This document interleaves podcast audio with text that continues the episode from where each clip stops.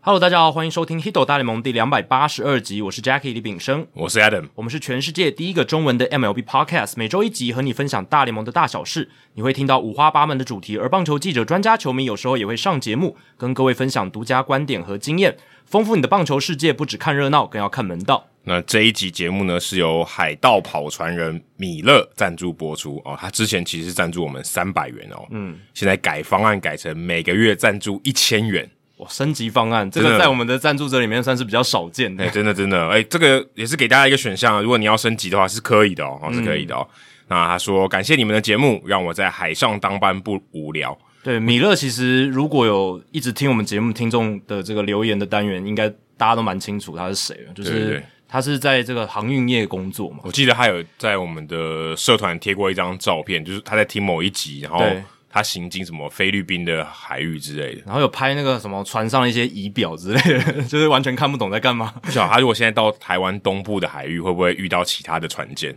哦，对，是要注意一 下这个安全，对最近比较危险一点对对对对对，安安全一直都是要注意的，但是还感谢米勒啦，就是哦，从原本的三百元的赞助方案，现在变成每个月一千元，这样成为我们节目在开头名字会念出来的干爹，对，那他也有赞助台北市立棒球场，所以再感谢一次，真的双重感谢。双重感谢。那赞助方案呢，也希望大家多多的支持，持续的支持我们，让我们可以不间断的每周更新没有广告的节目给听众朋友们。我们有提供三百、五百还有一千元的方案给大家选择，每累积赞助达到一千五百元，我们就会赠送独家的回馈品，每月抖一千，节目做破千。那再来工商服务一下哦，不能输的比赛重新站上生命打击区的潘宗伟这本书，由辣爸哥口述，由我撰写的这本自传，已经在六月二十一号已经上架了。那在八月二十七号，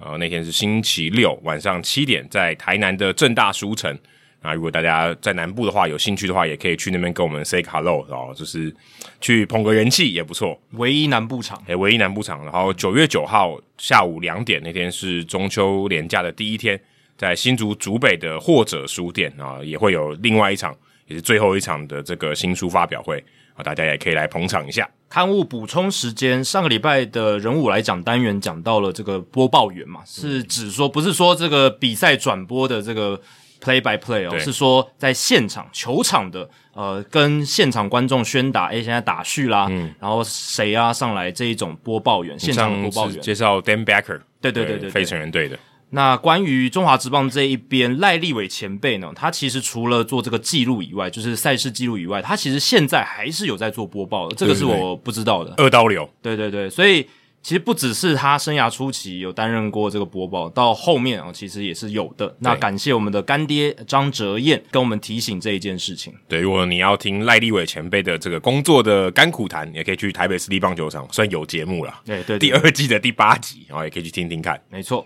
好，接下来留言时间哦。这期留言特别多、啊。对，我刚好轮到我念，有点亏啊。 好，接下来是这个新店 Norma Garcia Para 哈，也不是第一次来留言了、不小心猜对冷知识来留言。两位主持人好，难得猜到两百八十集的冷知识答案来留言。虽然留言的时间好像有点慢，哦，这样其实很好，因为如果你留言是下一集的话，搞不好还有人没听上一集，你就爆雷了。对对对，对，上集猜中冷知识的答案也是均聪明，哎，该不会你是万用答案吧？他是说上一次了。对对对对对，就是、就是上次我们有一个答案也是均通，对对对对，不是不只是第两百八十集，以前也有冷知识的答案是所以他冷知识他通不的，会每一次猜人名都 猜均通明，哦，那这样就一定会中， 但是就只有中这两次这样子。迟早会中对万用答案。那我不知道为什么，只要想到三纯打者，我第一个想到的就是他。哦，其实像我会想到什么 Joey Gallo 或者 Adam d o n 我是想到 Adam Dunn，对，对因为他是我小时候第一个算是比较典型的 three true outcome 打所以者，新店 Norma Garcia Power 可能比我们大个一一十年之类的。可能可能九零年代他就对一直有在看美国职棒，那除了全力挥击形态外，也对他生涯初期拥有庞大身躯、守三垒有深刻的影响。生涯能够维持这么长也是很不容易，不然他怎么是名人堂球员呢？嗯，最后还是感谢主持人用心的在想冷知识题目，让节目多了很多的趣味。不知道下次我能答对冷知识的答案是什么时候？就是我们设计这个题目是给 Jim Tommy 的时候。也要再来跟我们回报一下你到底有没有答对。好，接下来是竹山 Listenken，哦，这个留言蛮感人的哦。他说很认真又会说冷笑话的男人们最帅哦。 对，哎一个形容词应该是给我，一个形容词应该是给你。对对，就我不认真，我只会说冷笑话。然后 Jacky 很认真，但不会说冷笑对话。对 我冷笑话很烂。对 对对，收听节目有两三年了，实在觉得两位很厉害，从业余的兴趣一直到现在成为运动相关从业人员，热情与坚持不放弃的精神让我实在欣赏。特别听到两百八十集人物来讲单元时，正在洗着小孩奶瓶的我不禁潸然泪下。我本身也是相同疾病的患者哦，因为那一次我们聊到这个 Moga 吧，他讲的应该是这个眼睛的这个疾病啦，对就是他一开始这个视网膜就有问题。对，那很感谢一路上的贵人的协助以及自身的努力，现在也已经是两个孩子的爸爸了， 哦，很厉害，很厉害厉害！不幸的是，一岁多的小儿子今年也发病，那目前也还在化疗当中哦，希望你可以多多加油啊！对，希望听众朋友也帮这个小孩子集气了对，帮竹山 Lincecum 的孩子集气，这样子。最近 Linson 可能新闻还不少，啊嗯，那也希望他能像那些在球场上坚持不懈的英雄们一样，坚定而自在的完成属于他自己的每一场比赛。期待节目收听持续长虹，一路做到我儿子介绍给他儿子的那一天哦。我等一下我们要做三代耶。会不会就破千级了？应该是有机会了。三代应该破千级了啊、诶，可是，一年一年五十二嘛，我们现在两百八，也就是说，诶，七百除以五十二的话，大概十多年，应该是可以了，没有问题。哦十多年，不然我们去吃三代鱼翅肉羹也 可以，对啊，那刚才讲到 Lincecum，就是他最近老婆去世嘛，其对实很年轻，不到也四也十是岁，也是因为癌症。也是因为癌症。那最近巨人队是因为在主场举办这个二零一二年冠军队的十周年纪念哦，所以有 Lindsay 可能名字出对来对这样子。那他的这个职业生涯也是算比大家预期的都早结束了啊。对接下来是另外一个墙头哦， 杯酒两千。两位主持人好，又找到一个机会留言给五星好评。小弟我开始看球那年八岁，二零零一年的秋天，那你跟 Jacky 差不多大。差不多。嗯，那一年是兄弟象队史第二度三连霸的第一年哦，球迷称二代象哦，现在应该已经是四代象还是五代象？诶我也是从二代项开始看中华职棒。嗯，那年兄弟在冠军系列赛以一比三的比数落后给统一师，最后完成逆转夺冠，就是那个系列赛开启了我的看球生涯。那当年那段火热的时光，让我时至今日还是可以把兄弟的队形倒着背出来。而之所以支持兄弟，主要是因为家父从职棒以前的甲组时期便已经在支持兄弟了。你是不是留错眼了、这应该台北市立棒球场的留就言是吧？很铁杆的，要从兄弟还没有转职棒的时候，业余球队就开始支持。对啊，而且这个感觉是台北市一棒球场会聊到的东西。对对对对对。 时至今日，热情不比当初。转开中职转播的理由，除了陪刚刚入门看棒球的老婆之外，就是回到家和老爸的父子时光。难得的是，三十几年过去了，老爸看兄弟的比赛依然是认真投入，一点都没有少。有时热情太过求好心切，血压飙高，总是让人担心。那你电视也要小心，怕电视被砸破。对，呃，不还或者用手机看啊，手机可能也被摔烂。可能前面要装一片玻璃去保护。对，，可能防弹玻璃之 类的。从而在去年带着老爸看美职，笑称从业余回归到职业棒球联盟。从他中断美职观看九零年代的勇士王朝之后，直接接上勇士重回荣耀的夺冠之旅。对，去年的勇士了。，对，也算是个美丽的巧合了。虽然后话之前已经有私下留言给两位亲爱的主持人，但还是想再说一次，非常感谢两位用专业和热情经营这个频道。从 EA Sports 的呼唤，禁药时代，Adam 作为袜迷带出世纪初鸡袜对决的美好。这二十年来，你们熟悉并在节目中念出来的每个名字，也都是我开始看球以来珍贵的回忆，让我收听贵节目的半年以来，有一种回到家的美好感觉。谢谢你们。哦、他这样讲，感觉好像我们节目已经做二十年了。并不是啦，是他这二十年来看棒球一些熟悉的名字，在我们节目这五年间常常被提到，这样子。 哦，哎，对了，其实我刚才在念的时候，我有点纳闷，刚才讲法有点像我们节目已经播了二十年，对哦，但是应该只是把他这二十年看球的回忆哦，在我们节目当中，不管是美国职棒的人哦，或者是一些偶尔提到中华职棒的人都被提到这样子。对。不过说到这，虽然留言用的是 Pedro 两千这个名字，只可惜没有能真正参与到 Pedro 的黄金岁月。哎，如果是两千哦，可是那时候他可能在看中华职对，棒，还在看中华职棒，还没有到这个美国职棒这一对边、啊对，所以最后还是要祝节目收听长虹斗内千千，节目天天。哎，这可以成为我们节目新的口号。 对啊，斗内千千千千是那个大胃王哎、哦，他说对斗了，这样内而且是不是也有也有也有艺人的绰号叫天天还是什么？我也不知道。但哦，天天应该还好啊。抖内千千节目天天，大家会斗以内为千千千千感觉是一个人，而且这样感觉就是我们在就是希望大家去抖内芊芊那个频 道。对啊，这样不对啦，应该抖内一千，可是他为了要这个对账啦，对啊对哦，抖内千千节目天天，那节目天天可能这个难度也蛮高的。对啊，节节目天天的话，可能大家真的赞助要多多加油。对，如果一个礼拜要五集的话，哇，哇，那我们真的也也要够五级嗯可，能要现在的赞助金额至少五倍以上，哎，差不多。差不多应该差不要多差不对多以以那种燃烧的程度，，对，我节目天天会很很非常累。很烧很烧 节，目天天干脆我跟 Jacky 住在一起算了。 对，就是那有有一点可怕啦，对啊，节目天天真的很难，嗯坦白说，我觉得真的很难，这已经变成工作了。所以还是每月抖一千，节目做破千，先以这个对，目先以这个标目为主啦。先到一千集再说嘛。我们现在才还不到三百集，哎。嗯那接下来是芝加哥小意大利区，铃木诚也有出赛啊，铃木诚也有出赛，美国职棒三十主场称霸之旅进行中哦，那个也是蛮厉害的哦。嗯，Hi Jackie and Adam，第一次在板上留言。二零零八年，十四岁的我第一次踏上美国到白袜球场看球，诶、这跟你一样年纪诶。当时被游击兵的 Josh Hamilton 打三分炮输球，那种看球的氛围真的很棒，是输球的氛围吗？还是 他应该指的是现场的氛围啦？对对对是我从小在台湾看中华职棒没有的，啊其实也没有说哪个不好啊。对，我觉得是因为他说二零零八年十四岁，就是跟我一样年纪嘛。那那个时候，我小时候看中华职棒的时候，尤其到快接近二零零八年的时候，是职棒非常黑暗的哦一，对段时对间，对，所假以球案的时候，那个时候，如果你去现场看中华职棒，真的是会觉得可能是蛮急流的、蛮冷清的这样。所以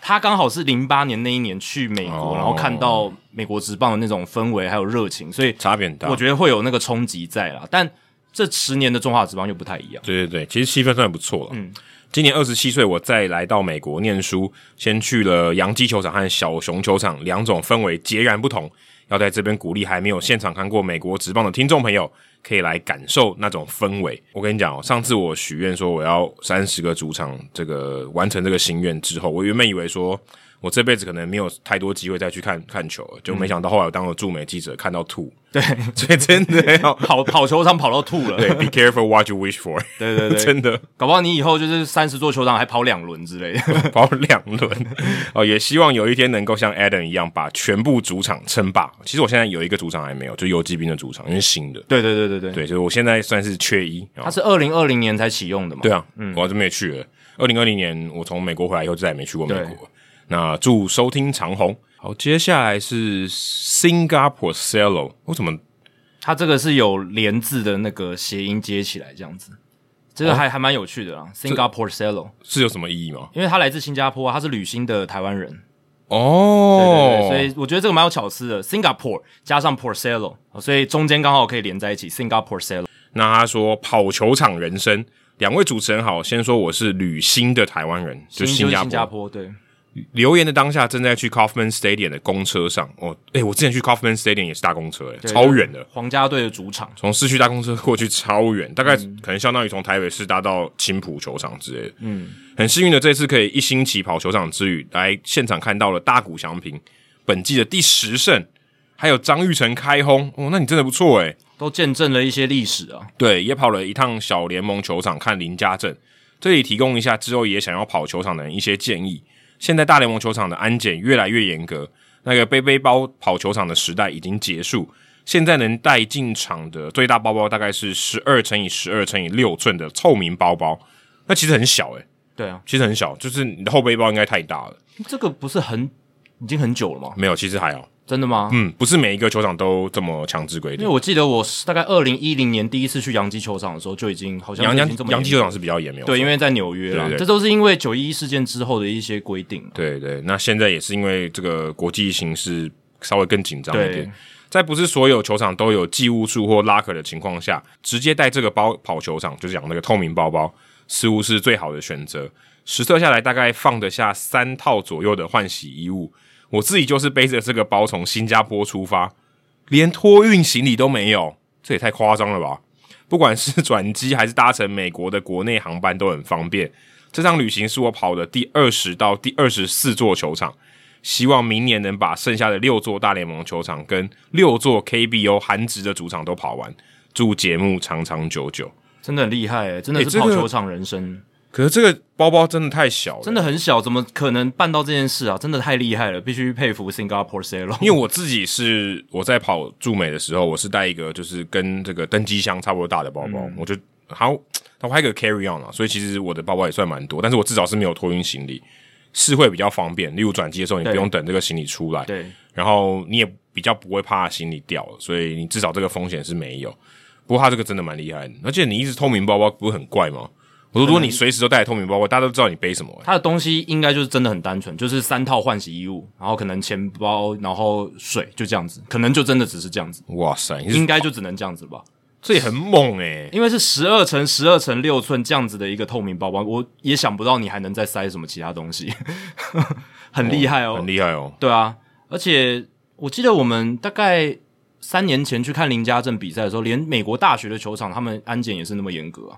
哦，就对是对对，只能对带这种透明的小包包对进去对而已，对他也不准你带那种就是没有透明的包包进去这样子。欸这个还蛮厉害的，我不是很确定你指的是不是只带那个透明包包。如果是真的只带那个透明包包，我觉得是蛮夸张的。看他这样讲，应该就是这应样，该是所以他的目的真的就是 跑球场啊，他没有要做其他额外的一些太多的事情，完全单纯的跑球场才能感觉才能办到这件事啊， 因为你也不能购购物啊，你购物你一多东西你就没办法用只寄带这个包用包寄了，的、啊，但这个也是蛮夸张的。Anyway，我觉得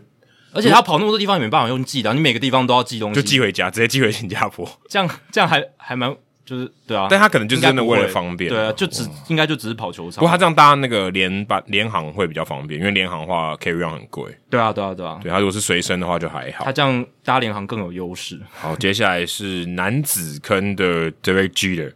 我都在公司偷听。两位主持人，你们好。啊，其实很多人应该都是在公司听的，你不用觉得就是有罪恶感或什么的。 哦，对，但我们那个转播的时候没办法偷听啊，我们工作的时候没办法偷听。我们的工作性质不太一样，很感谢用心制作的节目，长期陪伴我跑山路通勤的时光。想问一个很白烂的问题哦，打者对于好坏球判决不满的时候，除了把球棒弄断或骂脏话之外，通常会向主审抱怨。如果有一天电子好球带完全取代了裁判之后，打者要找谁抱怨才好呢？很习惯性的生气，一转头发现后面没人，难道只能砸未来的电影子感应设备吗？不知道电子好球带的集数有没有提到相关的资讯，而是我漏听的。感谢耐心看完这种问题。诶、其实你有点搞错、啊，主审还是会在的啊、对啊。其实我们之前在讨论电子好球带，不断强调就是，就算有一天全部都是用电子好球带来判好坏球判决，主审还是会在本垒板后方。其实你如果你如果再去想深入一点，主审还要做别的事情，对啊就是对啊主主审，就例如说本垒的这个攻防的 play，对如果你没有主审，谁判？对啊，还有一些什么，比如说。捕手干扰打击，对对对或者是什么打者干扰防守，这些都还是需要主审来去认定啊。对，所以不是机器人主审，甚至主审也都还是在的啊、只是电子好球带是一个辅助的判决。 对，不过他可能这个权力是很大的，对，等于大部分人都会听他。呃但就就只针对好坏球判决对对这对件事，所以其实主审在本垒板后方要处理的事情还是很多。好，今天就算是电子好球带完全取代这个好坏球判决，我们之前提过另一个方案嘛，就是说有可能是挑战的机制，不一定对对完全取代。好，就算是完全取代变成唯一的好坏球判决依据的话，其实我是觉得打者他们应该也都清楚，这个不是后面那个主审判的。对啊，而且因为是电子好球带，所以它的标准一定会非常一致。那久了之后，我相信第一年可能大家还有点不习惯，那第四年、第五年就会习惯了大。家都知道了，而且。我觉得应该那种生气的情况就会越来越少，因为大家都非常非常习惯那个好球带的一个状况。其实你看网球就知道啊，网球就是这样啊。对啊，网球现在有些那个线绳已经没有了，直接用电子了，所以对他喊 out 是这个看机器的对，是机器喊的，所以这也是一样的道理啊，完全一样。对啊，然后你现在这些鹰眼网球选手都非常习惯，他也不会去再做抗议，说什么“哎，这个鹰眼在干什么对，”，但他要没有抗意议，义但他抗议别的，对他抗抗议是其他对其他的事情，跟好坏球判决就没有关系。所以我相信久了之后，大家也不太会去抗议这个好坏球判决，可能就是还是会觉得啊，很可惜，我这球没有去打，这对是个好球，然很后可被惜哦赶走的，话，还是可以把球棒折断的，对还是是可以可以啊，气就自己嘛对啊，气自己啊，对啊，气自己，不对过啊气头头头太好，对啊，就是气自己技不如人，就是对对对对对方真的太强，有点甘拜所以下还风是有啊，这个情绪我觉得还是会存在。但不会去抱怨这个好坏球判决本身。为什么现在这些打者会很生气，然后想要跟主审理论？就是因为现在人类主审他的好坏球认定一定会浮动，就是对标准有时候真的没办法一致，而且它真的不是机器可，能在同一个打席里面就有不一致的情况，所以那个打者感觉这个影响更深。所以他因为刚感刚受那球会有很判，强这球烈没判，对他会生气，是因为这个标准的浮动，或是呃，他原本以为应该判什么球对对而没被判。那我相信，当机器取代了人类这样做这样好坏球判决的工作之后，久了之后，大家真的就会知道说，像这个位置，它就一定是嗯对好球，对对一定是对坏球。对对，因为只要你校准的够好，那个机器它就是会非常的一致。对，而且至少在那个打席里面，他不太会有变动。没错，没错，这也是我们为什么这几年一直看到业界哦大联盟产业他们想要去推电子对好球带最根本的原因对吧。，我不管准度如何，但一致性一定有。对一致因为性一因为定有的呃因为机器最厉害就是一致性，如果他真的啊有点偏，稍微校准没有做好，可是他两队都一视对同仁嘛呃或，者他至少那个打席里面，他都是这样子啊。对对对对对对对你如果同一个地方，他不可能一下判好球，一下判坏球。对啊对啊，所以这个是大家想要机器好球带它的优势，那目的也是希望弭平很多那种就是打者跟裁判之间的一些争论这样子。这个礼拜的冷知识时间呢，呃，要讲一个跟我们等一下主节目会聊到的球员有关的冷知识，就是 Jason Hayward。啊，Jason Hayward 他转队到小熊之后，也就是二零一六年至今哦，他在防守端累积的出局制造值 OAA (Outs Above Average) 是四十五哦，这个是大家熟悉的 Jason Hayward 的特色，就是他防守很好。嗯对，所以从二零一六年到今年是总共是七个赛季，累积了四十五的这个出局制造值在防守端，其实是蛮不错的哦。对，占同期间所有符合资格的外野手里面，就是说场均至少要有一次手背尝试的这些外野手，总共从哦这个七年都要有。对，就是场均啊，就是平均至少有一次守备尝试，每一场至少都有一次守备尝试的这些球员里面，总共有一百三十八个外野手那。还蛮少的欸，呃，对啊，因为也不是所有人，就是有有很多是替补外野手，哎诶不会他他仔细没有守备机会，仔细想想其实也还好，因为每队四个外野手，对啊，然后三十队，对啊，很多替补外野手，他一个赛季他可能场均就真的不到一次的这个守备机会，对对他可能是比赛后半段上来替补，对不而对且？或者也没打那么久了。对啊因为你对啊现在要对啊像他打这么久也不多。所以在这段期间，所有这些符合资格的外野手一百三十八个人里面，Jason Hayward 四十五的 OAA 是排名在第十三哦，所以算是在前百分之十，表现算是相当不错，真的是一个算顶尖的一个外野手的表现啦。嗯，那这一节冷知识就想问大家的是，第一名和最后一名分别是谁？我刚刚讲 Hayward 是十三嘛，所以要问这个排行榜，二零一六到二零二二年大联盟外野手，我想讲的是外野手 OAA Outs Above Average 出局制造值第一名跟最后一名是谁？就是第一百三十八名跟第一名，没错，那它是一个累加的数据嘛，这个大家要去思考一下。第一名我猜哦，嗯，只因为你有提示哎，啊，我来提示一下好了，因为我想说这个人真的蛮多，一百三十八个人，大家可能第一时间会觉得有点 范围太大。好，第一个第一个提示是第一名的球员，他只拿过一次金手套奖哦，所以不是说不是大家想象说哦，可能是什么拿了大概四五个，不是，他就是只有拿过一次，生涯哦。最后一名的球员，第一百三十八名的球员，答案揭晓的时候，大家肯定都不会觉得意外，哎，可是我觉得最后一名很很有点难选。有点难选哦。其实对啊有很多外野防守很烂的、 对啊外，野手，我觉得烂烂的比好的印象还深刻哎。对，但人数好像蛮多的哦，就是你脑中可以对啊 pop 出来的坏的外野手好像蛮多。第一，名我猜 Michael A Taylor，你猜 Michael A 对 Taylor？ ，Michael A Taylor 只拿过一次金手套， OK，这其实是一个很好的猜测，因为他这个生涯这段期间也有涵盖到嘛，就是对二对零一对六对到二零因为二，我在想这段期间都有出赛的，其实也没那么多，然后他都守中外野的防守，然后算是备受赞誉。对，但是没有得奖，就去年得过一次，嗯，对，这个也要考虑进去，就是不是说什么大大家每一年都看到出现在金手套就是什么上 Kevin Kiermaier 就就就没有了。对啊对啊，就直接刷掉了。对啊，Kevin Kiermaier 就就被刷掉，因为他很明显就不符合这个条件。好，那最后一名你猜是谁？最后一名我再选两个，Kyle Schwarber 跟 Nick Castellanos，哦，这两个也都是名声非常，就是在外野防守名声非常昭彰，呃恶名狼藉恶名狼，声名狼藉，声恶名名堂昭彰， 对，对哦，我把两个成语混用了。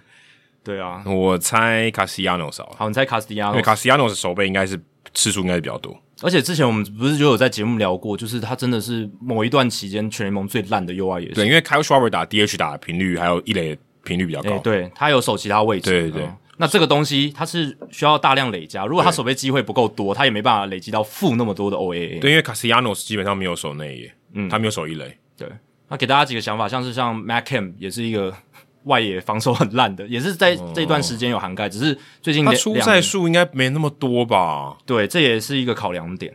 对不对对哦，尤其在现现在这个这这最近这两三年，对他最近这两三年已经没有出赛了嘛，对吧、所以大家可以去稍微思考一下，呃，会大概是有谁这样子？我觉得这个蛮有趣的啦，对吧、然后像什么诶、Dexter Fowler 啦、哦 Cespedes 啊、J.D. Martinez 这一些，对不对？那 J J.D. 他有守蛮多 DH 的，哦、所以这个、对啊这个也要考虑有点考量进难去欸对，好，这一个冷知识的解答，我们等一下就来揭晓，在主节目聊完之后。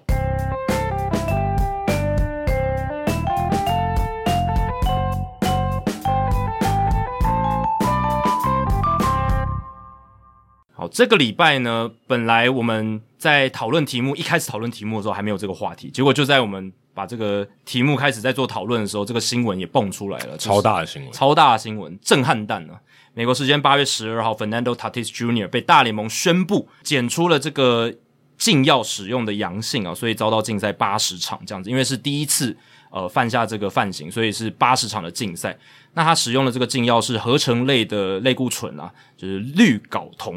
啊 c l u s t a b l e 的阳性反应。那 Tatis Junior 不止本季的剩余赛程都回不来，也会至少缺席二零二三年的前面可能四月份的比赛。那当然这不一定哦，因为这个竞赛是会涵盖到季后赛的，所以教师队如果有打进季后赛，还可以折抵一点。可以折折抵一些 下半季的一些比赛这样子。但很确定的是，我们这个赛季是完全看不到 Fernando Tatis Jr.，然后明年的开季也看不到他。那大家都知道，嗯，交易大限前教士队非常疯狂嘛，然后换来荒 Soto，而且那个时候社群媒体就在疯传这个 Soto、Machado、Tatis 的三连棒。对，这本来说预期八月中、八月底塔蒂斯回来的时候，我们就马上可以看到这个疯狂、非常史诗级的打线，结果现在是看不到了。诶、这个有点真的像玩那个二十一点的，因为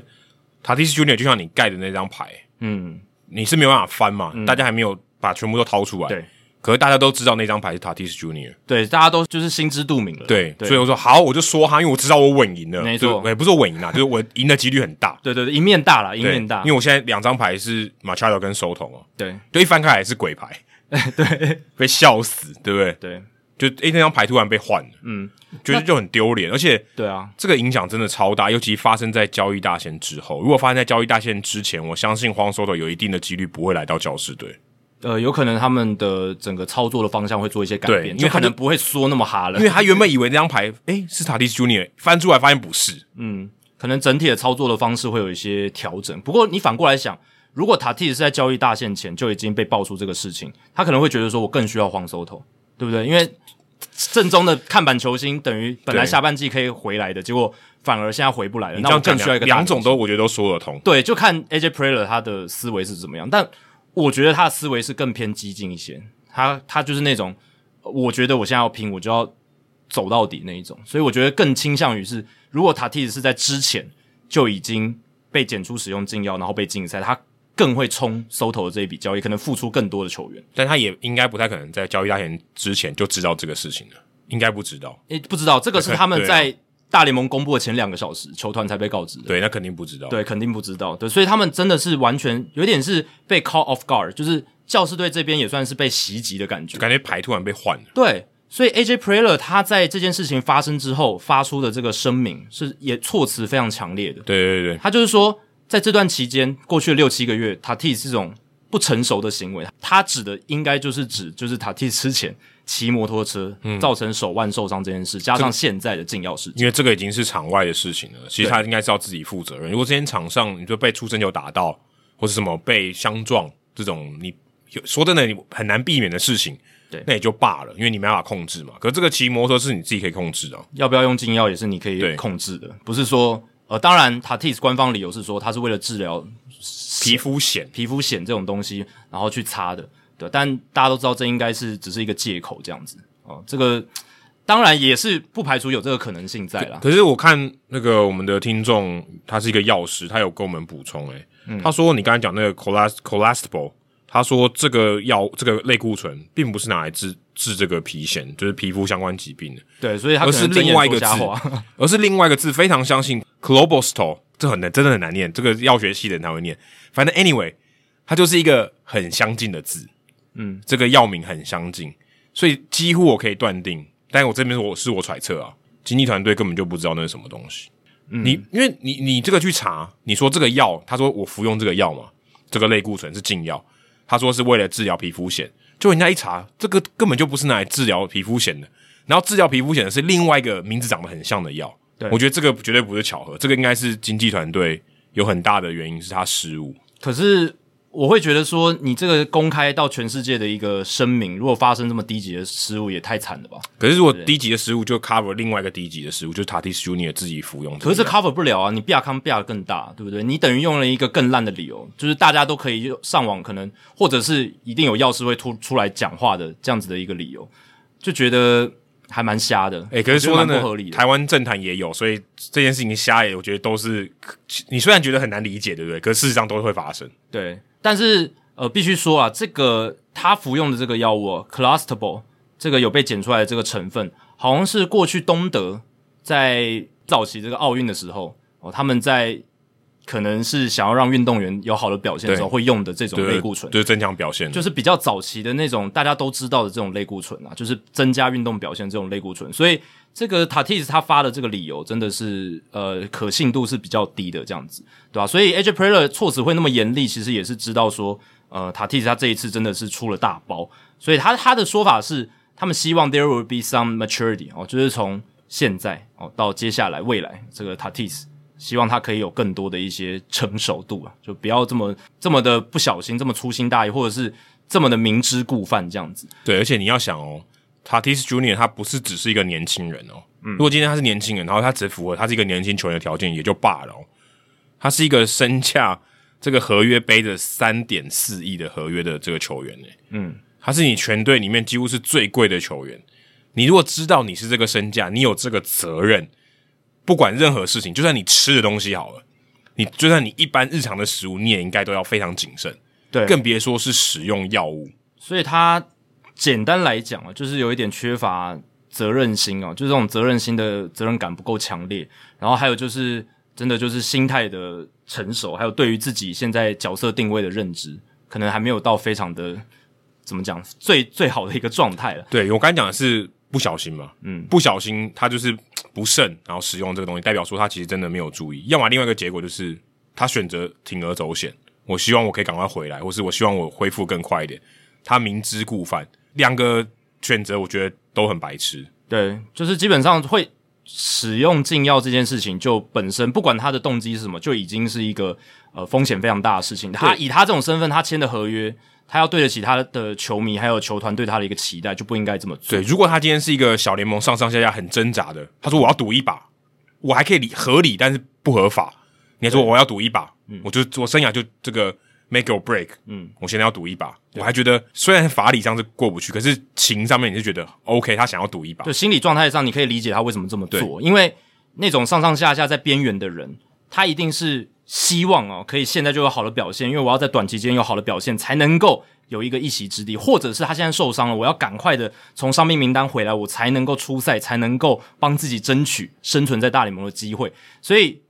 非常 desperate 嘛，对就是非常的呃没有安全感，所以我需要呃在这样的情况下迫切的用一些比较烂的方式，或者比较不周全的一些方式对，这样，而且是在明知故犯的情况下，没，错，那 Tatis 这一次呢，他是已经有 financial security，非常的非常的安全嘛，因为他已经赚了那么多钱了，说真的，他就算是一直摆烂到下面，一直一直摆烂下去也都还可以因，为那些是 guarantee money，就是那都是保证的薪资，除非你自己退休他。对他签的这个超一超过三亿美金的合约。明年起算是十二年三亿两千四百万美金的这样子的一个剩余的薪资都是他的，所以他在经济上是非常安全，他没有我们刚刚讲那种呃小联盟边缘球员薪资少，然后大联盟地位又不稳固的对这个情况，所以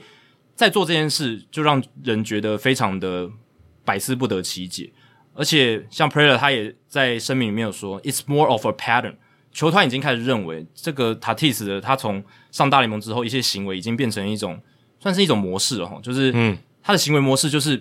被人贴上了不成熟，或者是比较冒险，哦，或者是比较不谨慎啦，应该这样讲。而且我觉得要虑。考虑一点，这是一个团队运动，嗯，你等于就是对团对团队的人就不负责任，对啊，对啊，大家需要你，欸对啊，大家需要你。虽然他们现在讲说好，反正没有他我们也走到这里了，但是事实上你对这个团队是一个很重要的事情，大家是。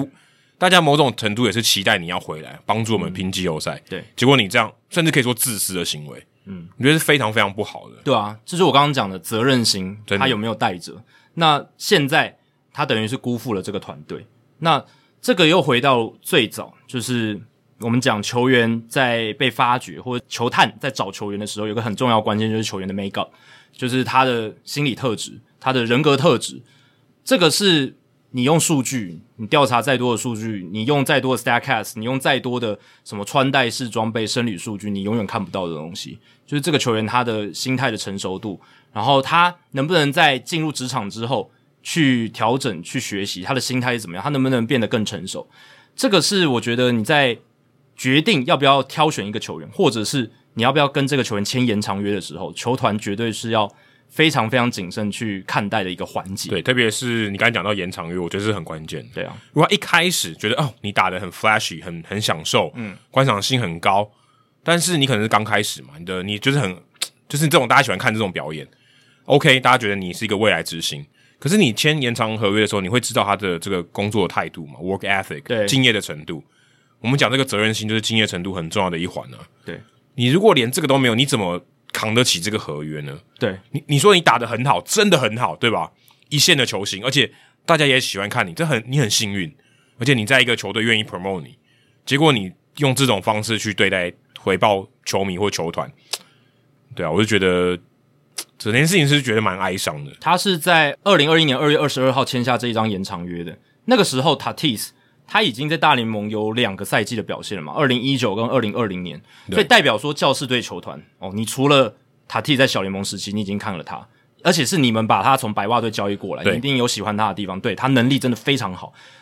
那交易过来之后，他也上了大联盟，打了两个赛季了。哦，你也观察过他的一些言行，你们球团内部的人、教练、球员、队友都有跟他互动过了。那这中间就是你们可以去采集一些资讯去评估哦，你们要不要给他这张延长约的对一个判断的依据。那我们当时他签这张延长合约的时候，我们就强调的是，像这种那么年轻，你给他这么大的合约，当然就经济角度、客观的角度来看，他如果能够都健康的出赛哦，然后以他的 projection、他的预测的数据来讲，他又是游击手，打的又那么好，又有 power，又有这个打击率，他这个是一个非常划算的一个投资。非常非常好。他觉得对他如果按照现在这样发展下去，他绝对是世代级的，对，但同时间这么年轻签这种超大延长约，也承担很大的风险，就是第一个受伤，因为 Tatis 他从这个上大联盟之后就有一些大大小小对对的对伤势，这是第一点。还有再来就是可能的一些我们预料之外的可能的剧情的发展，就像我们现在遇到的心理变化也很大。心理变化，然后可能像现在这种意外的这种吃禁药，然后被禁赛，这个也是他们当初签延长约没有想到的事情。他会想说，我给你那么多钱了，你干嘛还去吃禁药，对不对？就像 Cano Robinson Cano 当年二零一八年那时候，比亚康被抓到吃禁药的时候，大家也百思不得其解，他就已经签嗯十年两亿四千万美金的合约唯了，唯一比较合理的是他稍微比较老，他可能想要加速恢复，但其实你也不应该这么做，你也已经赚那么多钱对嗯了，对不对？你也不应该这么做。对啊，你也慢慢的老化，然后就慢慢退休，大家呃去歌颂你这样子好好哦退休你也如不果错嘛。你如果没有吃禁药，搞不好你是名人堂。对啊，其实以凯诺那个时候的数据已经是名人堂对啊等级了，对吧、所以现在塔蒂的情况就有点当初完全没有预料到的一种超展开的一个剧情，这样。所以跟他之前劈腿一样，对啊，超展开。超展开，对。 还有就是，其实骑摩托车这件事情也有一点展开。当然，如果呃球坛内部的人他非常清楚塔蒂斯的个性的话，或许有些人反而觉得没那么意外，但这我们不得而知嘛，因为我们不是教室内部的人。对，不过他啊领三亿多，我觉得他至少在安全上这个东西应该是可以考虑一下。，对啊，但总而言之，就是这个合约本身就存在着非常巨大的风险。对，那这一次我觉得等于是让这张合约再蒙上一层阴影，因为这两年其实就是签了这张延长合约之后，当然去年 Tatis 表现的很好，可是受伤了。嗯，那受伤已经是第一个阴影，然后而且他这个受伤的阴影是一直延续到今年，然后加上摩托车事件，然后现在第三重就是禁药事件。对，所以这个阴影再加两三层，那也让人担忧说这张合约走到中间，走到后面会变成什么样子？它对教士队长远的影响会是什么？而且他跟 Edge Player 的关系一定就就是变质了啊。哎、对对对，因为你看哦，如果今天我们不讲，至少我可以确定这个服用药物，不管他是这个不小心的，还是选择要这么做的，明知故犯的，他基本上都破坏了信任感了。嗯，就哎，我给你这个合约，你应该要有一点责任感，对啊，我相信你会把自己搞好，对吧？应该要对得起我们你。说今天骑摩托车好，也许你乖乖骑嘛，你没有，因为我们不得而知，这没有新闻。嗯，但是车祸那也不是你能控制的。OK，好，这个我我管不着，对吧？可是这个东西，你如果不管你是误用还是你明知故犯，其实你是可以控制的。对，你绝对可以控制的。够负责任的球员，或者说他对于这一份合约真的责任心非常强的球员，他可能就选择我就不骑摩托车了嘛，对我我就我就搭 Uber 嘛，我对，就或者我就是就请请司机嘛对，我那么有司机帮钱了，我可以直接请司机，我开，对，但是司机开车也不代表说没有风险，只当是然说你当然降低很多。降低风险嘛。对这是你可以选择的事情，或者是你好，你如果真的想要就是所谓那种消遣式的骑车，你想要有一点刺激感的话， 那你要比较谨慎一点。，对，或者你就去你在合约里面你就自己放弃，你自己搞一个可以骑车的一个空间嘛，你可以自己砸钱去弄一座嘛，对对，不可对？是还是会可能受伤。对，但但但我的意思就是降低风险嘛。你对自己的赛车场，你没有任何其他车啊，你风险一定低很多啊、哦对你没有其他意对外的对对可对能对性对。但你这个信任感一旦丧失了，哎、接下来还有十几、十二年的时 候， 对，这是重 点我，还好久欸诶、我我要修复的关系，我觉得很难。嗯，会可以修复，但是你要修复到完完全原来的样子，绝对不可能。对因为他都知道说，而且你这个是一个很大的错误，即便你竞赛八十场，我可以不用付你钱，但这是小事嘛，对不对？嗯，我相信 AJ p r e l e r 如果可以的话，他宁可付这个八十场的钱，也让你赶快回来。当然、啊， 对啊，对，所以这钱不是问题，只是说你这个信任感一旦破裂以后，你在这个球队，啊，大家都知道是球队哦，嗯，大家是二十六个人，而且还讲二十六人名单里面，他是存在一种巧妙的信任关系哦，嗯即便大家都是流动的，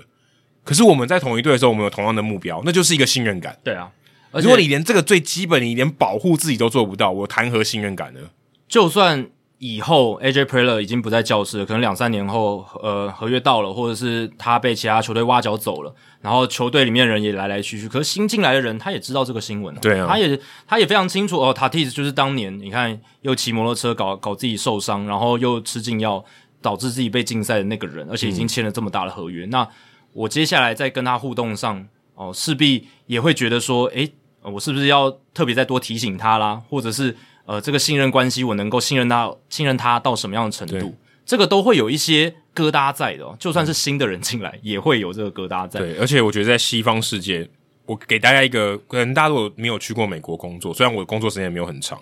但是我觉得有一个很大的关键，你看信用卡是哪里发明的？是美国发明的。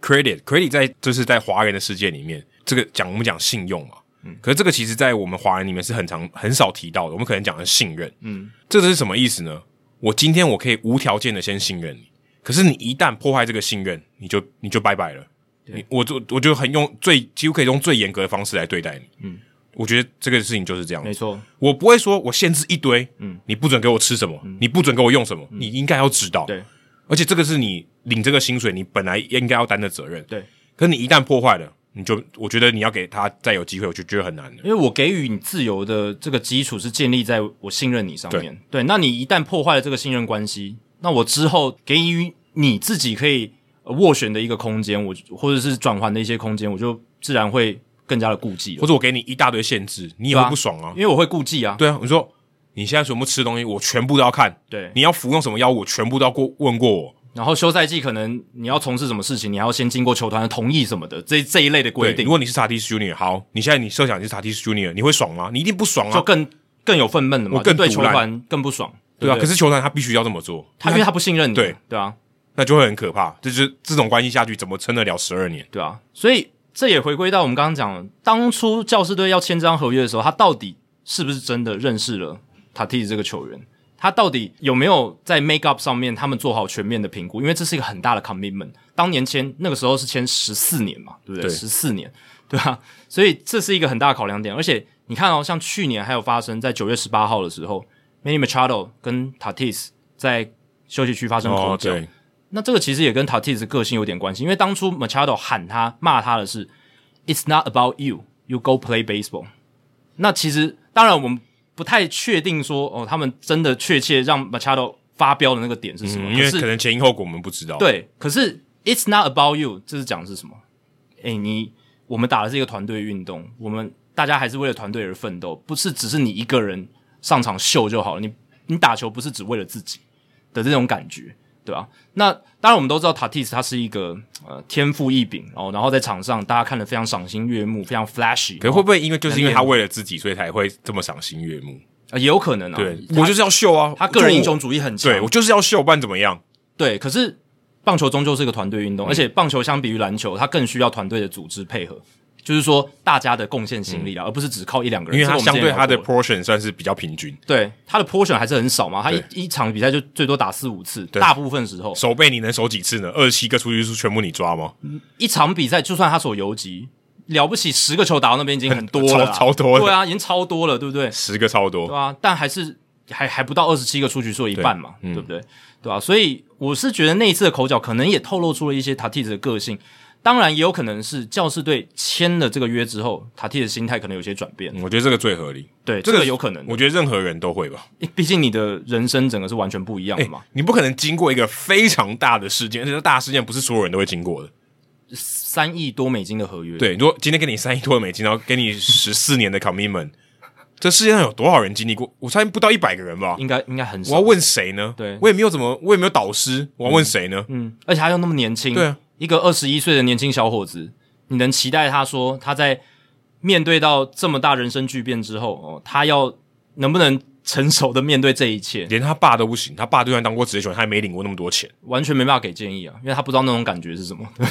对啊，因为他爸虽然是不错的大联盟球员，可是钱拿的可能不到他十分之一吧，那个绝对时候不到对一开始的时候，对吧、所以以塔蒂斯这个情况来讲，真的是非常特殊，这么年轻就签了这么大的长约，那有可能他的心态或者他待人处事的方式，或者他对比赛的一个想法，或对自己的一个想法，在二零二一年那张合约签下去之后有些转变。哎、你看，如果我签了三亿，你不管怎么样，你一定会觉得你自己还蛮重要的吧？对啊，这个很合理吧？这全个世界一定大部分棒球迷都看得起我，哎、对不对？我今天领这个球队三分之一的薪水，球队有二十六个人，我领三分之一的薪水，嗯，我一定很重要吧？那如果他是一个心态够成熟的人，他的想法会是：对我知道我能得到这张合约，我真的非常重要，那我更要保护好我的身体嘛。如果是一个负责任的人，他会 maybe 像这样大想谷。翔平这样，对对对，就是我更要保护自己，我的训练我要更有纪律，然后我在休赛季呃，可能娱乐的时候，我也要特别注意自己吃了什么，或者是做了什么运动，这些东西我特别去注意。甚至可能还选择不打疫苗，对哎甚至不打疫苗，我觉得都可以归类到这一段。他可能觉得很，他很要保护自己的身体，他怕有一些风险之类的，他可能不太清楚他疫苗会他怎么样。宁可风险是零，对对对对对，但只是说这个风险是你染疫的风险，换到另外一边而已。对啊，或者是他还不够了解疫苗的风对险，其实没那么大等等，但是他出发点都是基于要保护自己，对，这是一个可能他心态很成熟，然后呃也面对到这么大的合约之后，他照理来说负责任的人应该要有一个的想法跟心态，可是塔蒂斯感觉不是这样子，嗯哦他可能觉得诶、我很重要，我感觉好像比较偏那种我现在想干嘛就干嘛的那一种感觉，我我自己的想法，蛮正常的啊对对对，年轻就是像人这样，对年轻人，而且我觉得还有一个很大的关键，我们都没有提到，经纪人也很重要。哎你对经纪人其实你要保护你的资产，因为他在他是你的摇钱树啊。对，你如果他今天是一棵会真的会掉钱下来的树，嗯，你应该怎么做？你应该把旁边旁边围起来啊，哎、嗯不能让人家就随便接近它嘛。你至少要有基本的保护要有吧，不对啊管说你可能更更多的保护，但基本的保护一定要有吧，至少基础的教育我觉得要要有。教育训练，然后一些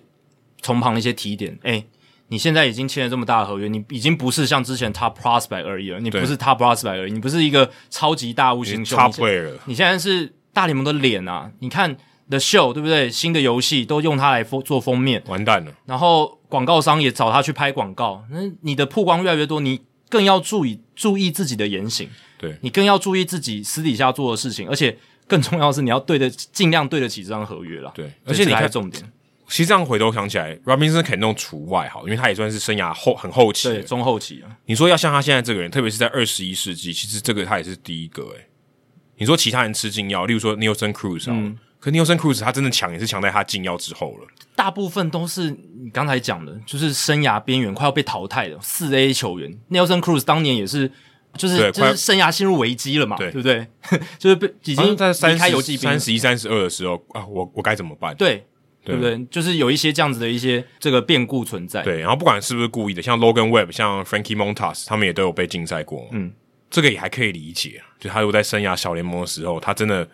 他说真的，他的这个机会成本是比较低啊。他被抓到他八十场嘛，可是他如果中了，对不对？他 make it，他就上大联盟了。对啊但是塔蒂斯 Junior 不是这种选择啊，对啊，而且我觉得很有趣的是哦，不知道大家有没有注意到，其实从大联盟开始这个禁药的规则之后，禁药条款之后呢，从二零零五年至今，很多球员哦，其实都是多米尼加的球员被抓出使用禁药。对这个问题我们有讨论过欸诶、对啊，因为从二零零五年到二零二二年统计哦，被抓出使用禁药，然后呢被禁赛的球员有二十七位是来自多米尼加，各国里面最多。美国是占大联盟球员里面最多的那应该人应数该有六成以上，对，就是美国是呃占大联盟总人口是百分之七十一，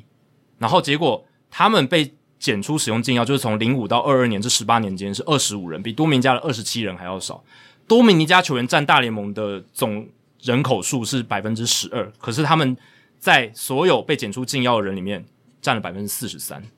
百分之十二，百分之四十三，然后美国是百分之七十一的总人呃总人口的比例，呃，在禁药的人里面是百分之四十这样，所以这个一比较就知道说，多米尼加确实是有点超乎比例的被抓出使用禁药。当然，有一说是说，诶，大部分的人直觉是觉得，哦，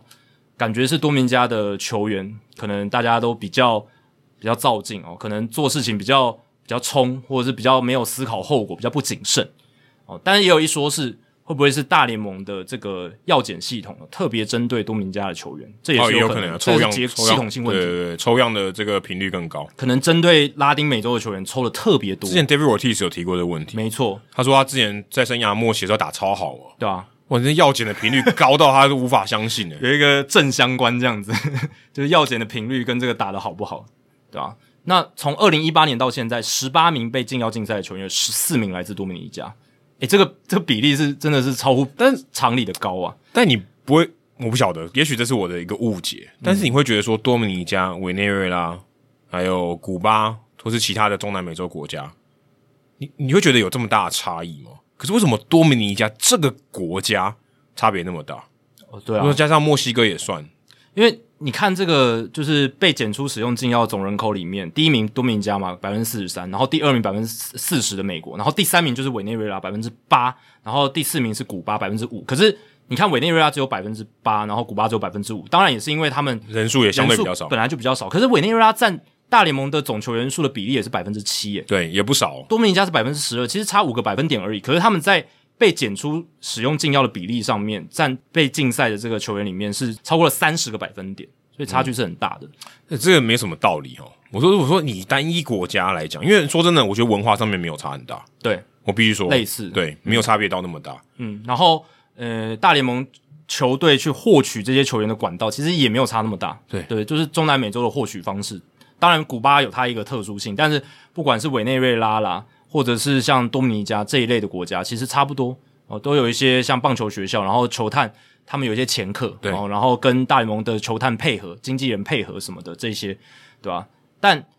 真的就是多米尼加比例特别高，而且还有这种重复被检出使用禁药而遭到禁赛的球员有八个，然后有六个人是来自多米尼加包，括 m a h i 啊之类的， Henry Mejia 是其中一个，他是史上唯一一个被检出使用禁药三次的球员，已经掰了。已经掰了，后来又被算大联盟什么特色嘛，对不对？对就是 Robin Frey 特色他，可是他曾经被终身禁赛过。对 Henry Mejia 也是来自多米尼加，嗯，对吧、啊所以这个是真的，我觉得这一件事情，塔蒂斯被检出禁药，算是一个衍生出来，我觉得蛮值得深思的一个问题啊。对，而且他他应该算是最近多米尼加最强的选手了。对对，就是嗯，名气最大，然后其实能力也算数一数二好的，嗯 对然后而且其实今年虽然他没有都没有还没有出赛，因为受伤的关系，可是他还是在风头嗯上嘛，因为教师队新闻那么多，然后教师队新闻一炒出来，然后换了换 Soto，大家就是一直想塔蒂什么时候回来，什么时候回对，来。他其实有在打附件赛，大家都有在关注。都快回来了，就是其实差不多，如果他没有被检出使用禁药，差不多这个礼拜就能回来了嗯对，搞不好现在已经在打了。对，很有可能的，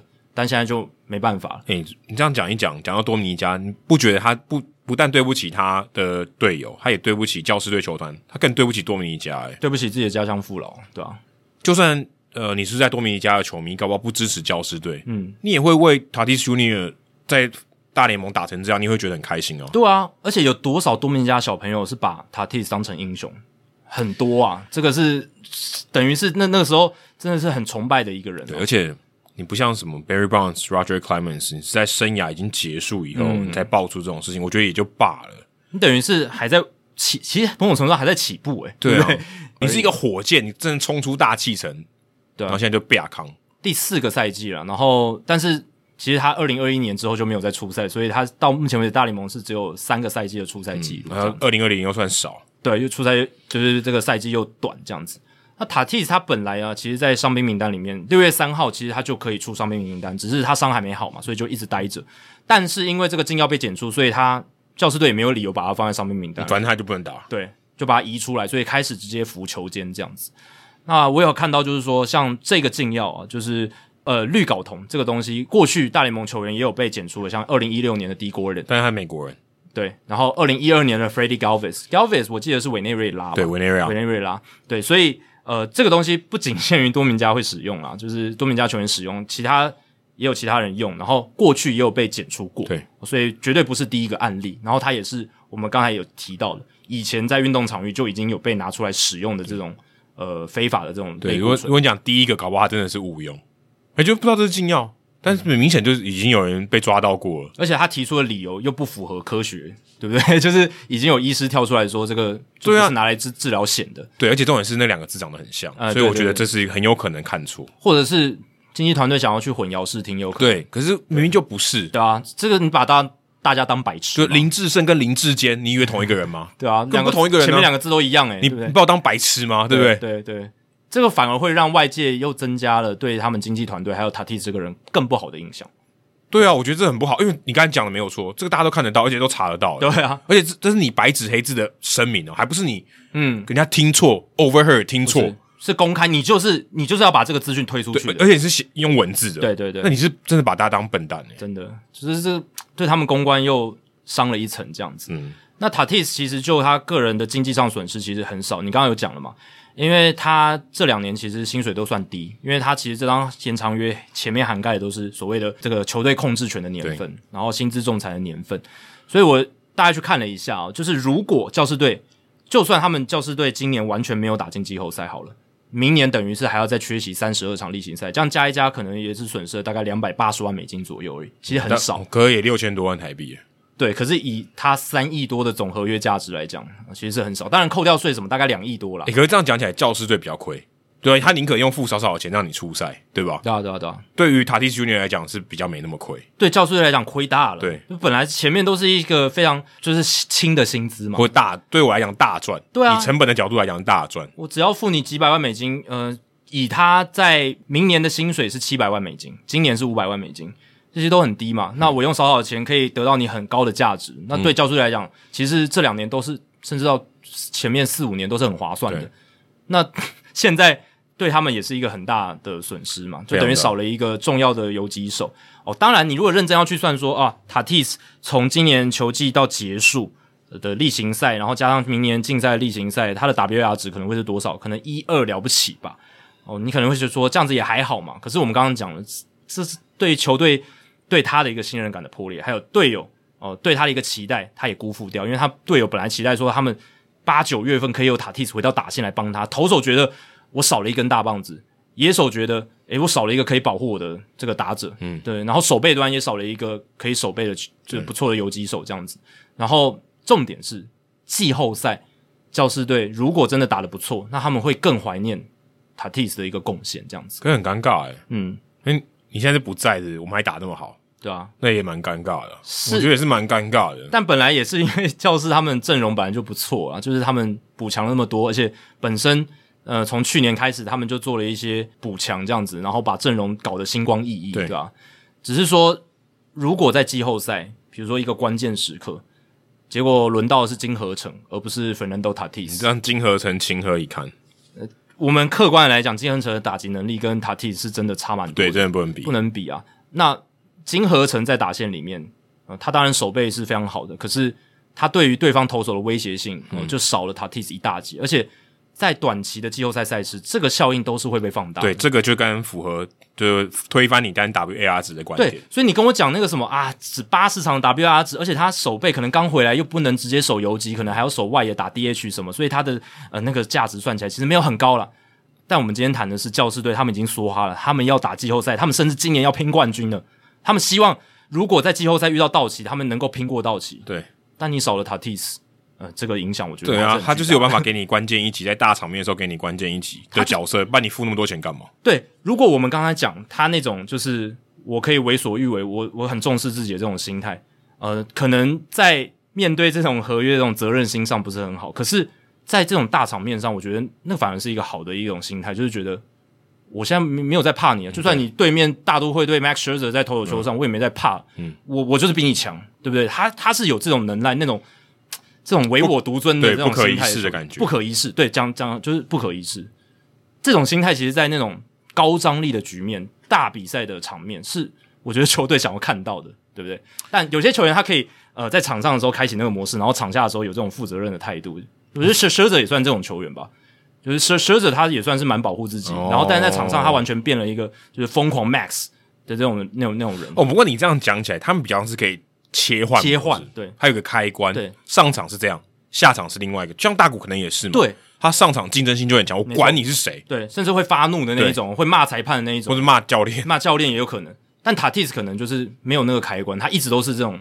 这种这种心态，有有可能。啊可是，嗯，我觉得正是对我非常同意你刚才讲，他的性格决定他这个命运。嗯，他或许就是真的是因为这样子的人，所以他可以在场上打这么好。对，也也许就是这个心态帮助他能够那么成功。然后在签了合约之后，他更加的觉得，嗯，我真的是一个非常屌的超级英就雄，可能又加成了，对对，又加成把他这上去个信心自信心又更提升一个档次，推得更高，这样子，嗯对啊。所以对，，搞不好推过头了就变成这样。所以有可能是成也此心态，呃，败也此心态。可是人就是这样哎、我觉得人就是这样，你真的要有个开关也不容易耶、对啊，而且有时候能帮助你成功的事情，在日后有可能害了你。这这其实，在我们人生的过程中有可能、真的没错。对啊，你说很坚持，另外一种说法就是固执，对啊，你可能照理来说，你要做一些调整适应，你可能要呃学一些新的东西了。可是你还是坚持说，我就是做我老本行就好，没关系。可是有一天，万一你做老本行，他真的被淘汰了，嗯，那那那你怎么办？啊怪别人吗？我们我们平平常也常常鼓吹说，我们要坚持做一件事情，要做到精啊什么的。可是对你被淘汰了，那就变成固执了嘛？就像你对啊刚刚讲，就反过来看，就变你成说，哎、难道固执我我不知变通难道我因为这样我被消灭了，我嗯这个产业被消灭了，是我的错吗？不是你的错对啊、啊，不是你的可错，可就是因为你可能也许过度坚持变成 固执，对你没没有有顾虑到你应该做出一些改变。对啊，你没有不你不是不成功，可是你现在是失败了，哎、没错对对，事实是这样，对，因为你就是随着这被淘汰了。对啊，所以嗯，塔蒂斯这件事情真的是很多面向可以去讨论，只是说对于棒球迷整体来讲，不只是教室球迷啊，我觉得对整体的棒球产业是一个损失。非常大，我觉得这个事情绝对远超过八十场竞赛。如果你只讨论竞赛本身，我觉得真的太小看这个事件了，因为这个影响真的很大。甚至我会怀疑，以后这些签大约的，特别是你签拉美选手，你、我觉得你考虑会更多。嗯真的啊你甚，你甚至知道说这个合约签下去，他心态一定会变化。对，或者是我我能不能承担这个变化？或者是在做调查的时候，跟他面对面做访谈的时候，你会问的更多问题，你会想要去多了解他这个人，甚至他身边的朋友这些东西，从旁再去多了解这个人。其实我觉得可能甚至也很难了。甚至也很难啊、因为你根本本没办法预测，你可以，你也许可以有一点预测，可是你根本没办法真的知道，除非你是未来人。但其实现在 impending 就是即将，就是最近几年可能就要发生的，就是黄 Soto 的延长合约嘛，而且对可能也是签个十年以上而且，呃超过四五亿美而金，且非常高的几率会发生教师队。对更大的 commitment，更大的一个就是全心全意，就是球团给他的一个付出，不管是金钱或是心力，或者是球迷对他的投入，所以。而且汪 Soto 又是来自多米尼加球员，我们不是要影射什么，只是说刚好他跟 Tatis 都是来自同一个国家， 然后都是教师队，都是教士队。当然我，我的感觉是，Soto 他给人的感觉，嗯，我是觉得比较成熟一点。我我自己的看嗯法，我我自己的看法，他面对媒体的应答，然后他比较比较内敛一点，相对那种对，而且没有像 Tatis 那么 flashy 吧。当然，他跟可能跟他的守卫也有点关嗯系。对，当然 Soto 也算是会爱秀的球员，对他的也是 shuffle 对不对？然后呃，他个性也算开朗。他也是有拉美球员的特质。可是我自己是觉得他不像 Tatis 那么的这么的冲，个性那么的冲。我我是觉得他稍微就像你讲，稍微内敛一点。而且你看 Tatis 之前不是也有打电动直播什么的，就是他对对对他有更多的这一些嗯外显的互动这样。那 Soto 相对来讲是就是说稍微比较内敛一点点。这这个也是心度上的差别。我觉得对对 Soto 对在心度上就真的不如 Tatis Junior。对对对对对，对啊，即便表现上是更好，他对打击是更好的这样子，对吧、所以这个就会是嗯，Tatis 这个案件呢，会给不管是教师队，或者是未来如果呃教师队把他再交易到其他球队，那不管是谁要签黄 Soto 这一张巨大的合约，这个球团都要可能不止三思而后行哦，五思而后行，六思而后行。如果我是 AJ Preller，我现在不敢签黄 Soto，会吓到哦，会吓到， 真的，我我 真的觉得，或者再观察久一点哦，就是会再谨因慎为，我必须说黄 Soto 也很年轻，对吧、这是关键啊，心两个态人的都很他年轻啊心态的可塑性我说可塑的可能是往不好的，还有变化，对，还有变化。如果今天他已经是二十八岁、三十岁，他打的真的够久，嗯，他真的知道 work ethic，我看得出来，对他已经过那个可以变化的期间的话，我可我敢签。对我现在还很，而且一样，我要签他，我绝对是十年以上的合约，我根本一定是这种合约嘛，而且没有没布有拉斯也不会让你签十年以对对下了，对啊没没有别的选择，所以十年毒药，你跟你跟 Tatis Junior，你会变在同一个情境哦。而且更贵，对，你同同一个情境，你敢面对吗？你敢再面对一次对吗？啊对啊我我个人如果是 AJ p r e l o 我不敢。因为其实，在塔蒂斯签那张延长合约之前，他的形象也是很好的啦。老实讲，必须啊说很好非，常非常好。当然是你会预期说，可能还是有一些风险在，因为你不知道说他这种外显的性格会不会啪康出一些包什么的。那个时候大家是这样想，但是整体来讲，诶塔蒂斯是好的一个这个形象，然后对于大联盟来讲，也是一个很好行销的对一个球而员，且也很随和，相相对来讲是随和的，对吧、啊但就像我们刚刚讲了。有一些隐藏的部分，可能我们没看到，或者是他签了延长合约之后，心态一些转变，这个都是你没办法在签延长约之前哦，就是做好最、最完全的准备甚。至可能也要挑经纪团队了。Boras 啊可能好一点，我觉得至少他在这个教育球员上面应该会做得更好，应对该我会觉得更应该会更爱护他的球员。而且会做更多提醒吧，对不对？就是在真的就是教育训练还有提醒上面，对吧、那这个 Fernando Tatis Jr. 他的经纪团队是 MVP MVP Sports Group，、也不是不是博拉斯哦，也不是呃 CAA，我们之前聊过的一些比较大的比两较家，大的对。还有 Excel，嗯好，那接下来谈到呃，今年也不会出赛的另一个球员哦，呃，然后也是算领高薪哦，虽然他领的高薪跟 Tatis 比相形失色了，今年比他高，嗯啊，对，今年的薪水是比 Tatis 高，今年不比过他高，整张合约是比 Tatis 低的，就是小熊队他们宣布，呃，明年就会试出 Jason Hayward 哦，然后今年的剩余赛季，因为他膝盖受伤的关系，他们也预计不会让 Jason Hayward 回来出赛反。正他也不会拼季后赛，跟 Tatis Junior 的情况完全不一样。对对对，那之所以会想聊这个，也是因为算是一个时代画下句点嘛，因为 Hayward 的合约当年签下的这个八年一亿八千四百万美金的合约，从二零一六年算。呃，最后到期的时间就是在明年的二零二三年，那等于是小熊要提前为这张合约做一个告终。不过明年他们还是要付 Hayward 两千两百万美金的薪水，跟跟陈伟英一样，对，就是吃下来，我认赔杀出、哦，我然后我给你自由，我让你飞，因为 Hayward 他还想继续打啦，一定的，他三十三，他才三十三岁而已，他还很年轻他，很年轻，呃，他也是很年轻的时候就签下了那个很大的合约，他二十岁就出赛二了，十岁就已经在勇士队出赛了嘛。然后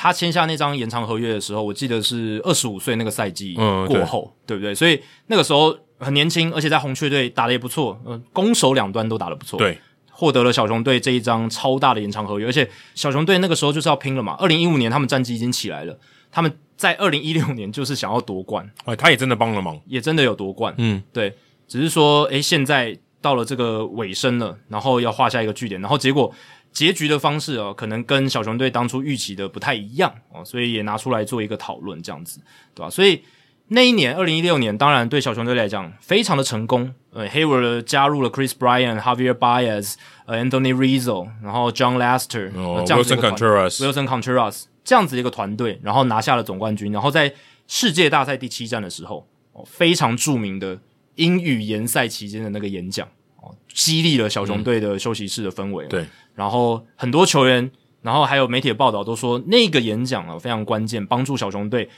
就是走完了最后一里路，拿下了世界大赛冠军。当然，这个实质上到底帮助有多大，我们没办法量化。 WAR 值应该给他一点啊，但没办法量化的情况下，我们只能从直性来讨论嘛，就是从这种球员的访问的说话哦，还有一些报道哦去看。那至少 Hayward 那个嘖贡献哦，那个演讲算是大家公认说公认说真的是有贡献的一次的演讲这样子。那二零一六年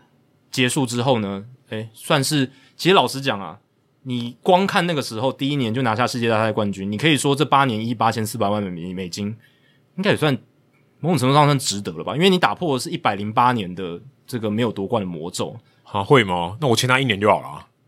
八八年很久哎、呃，对啊，可是我觉得啦，如果我是小熊队，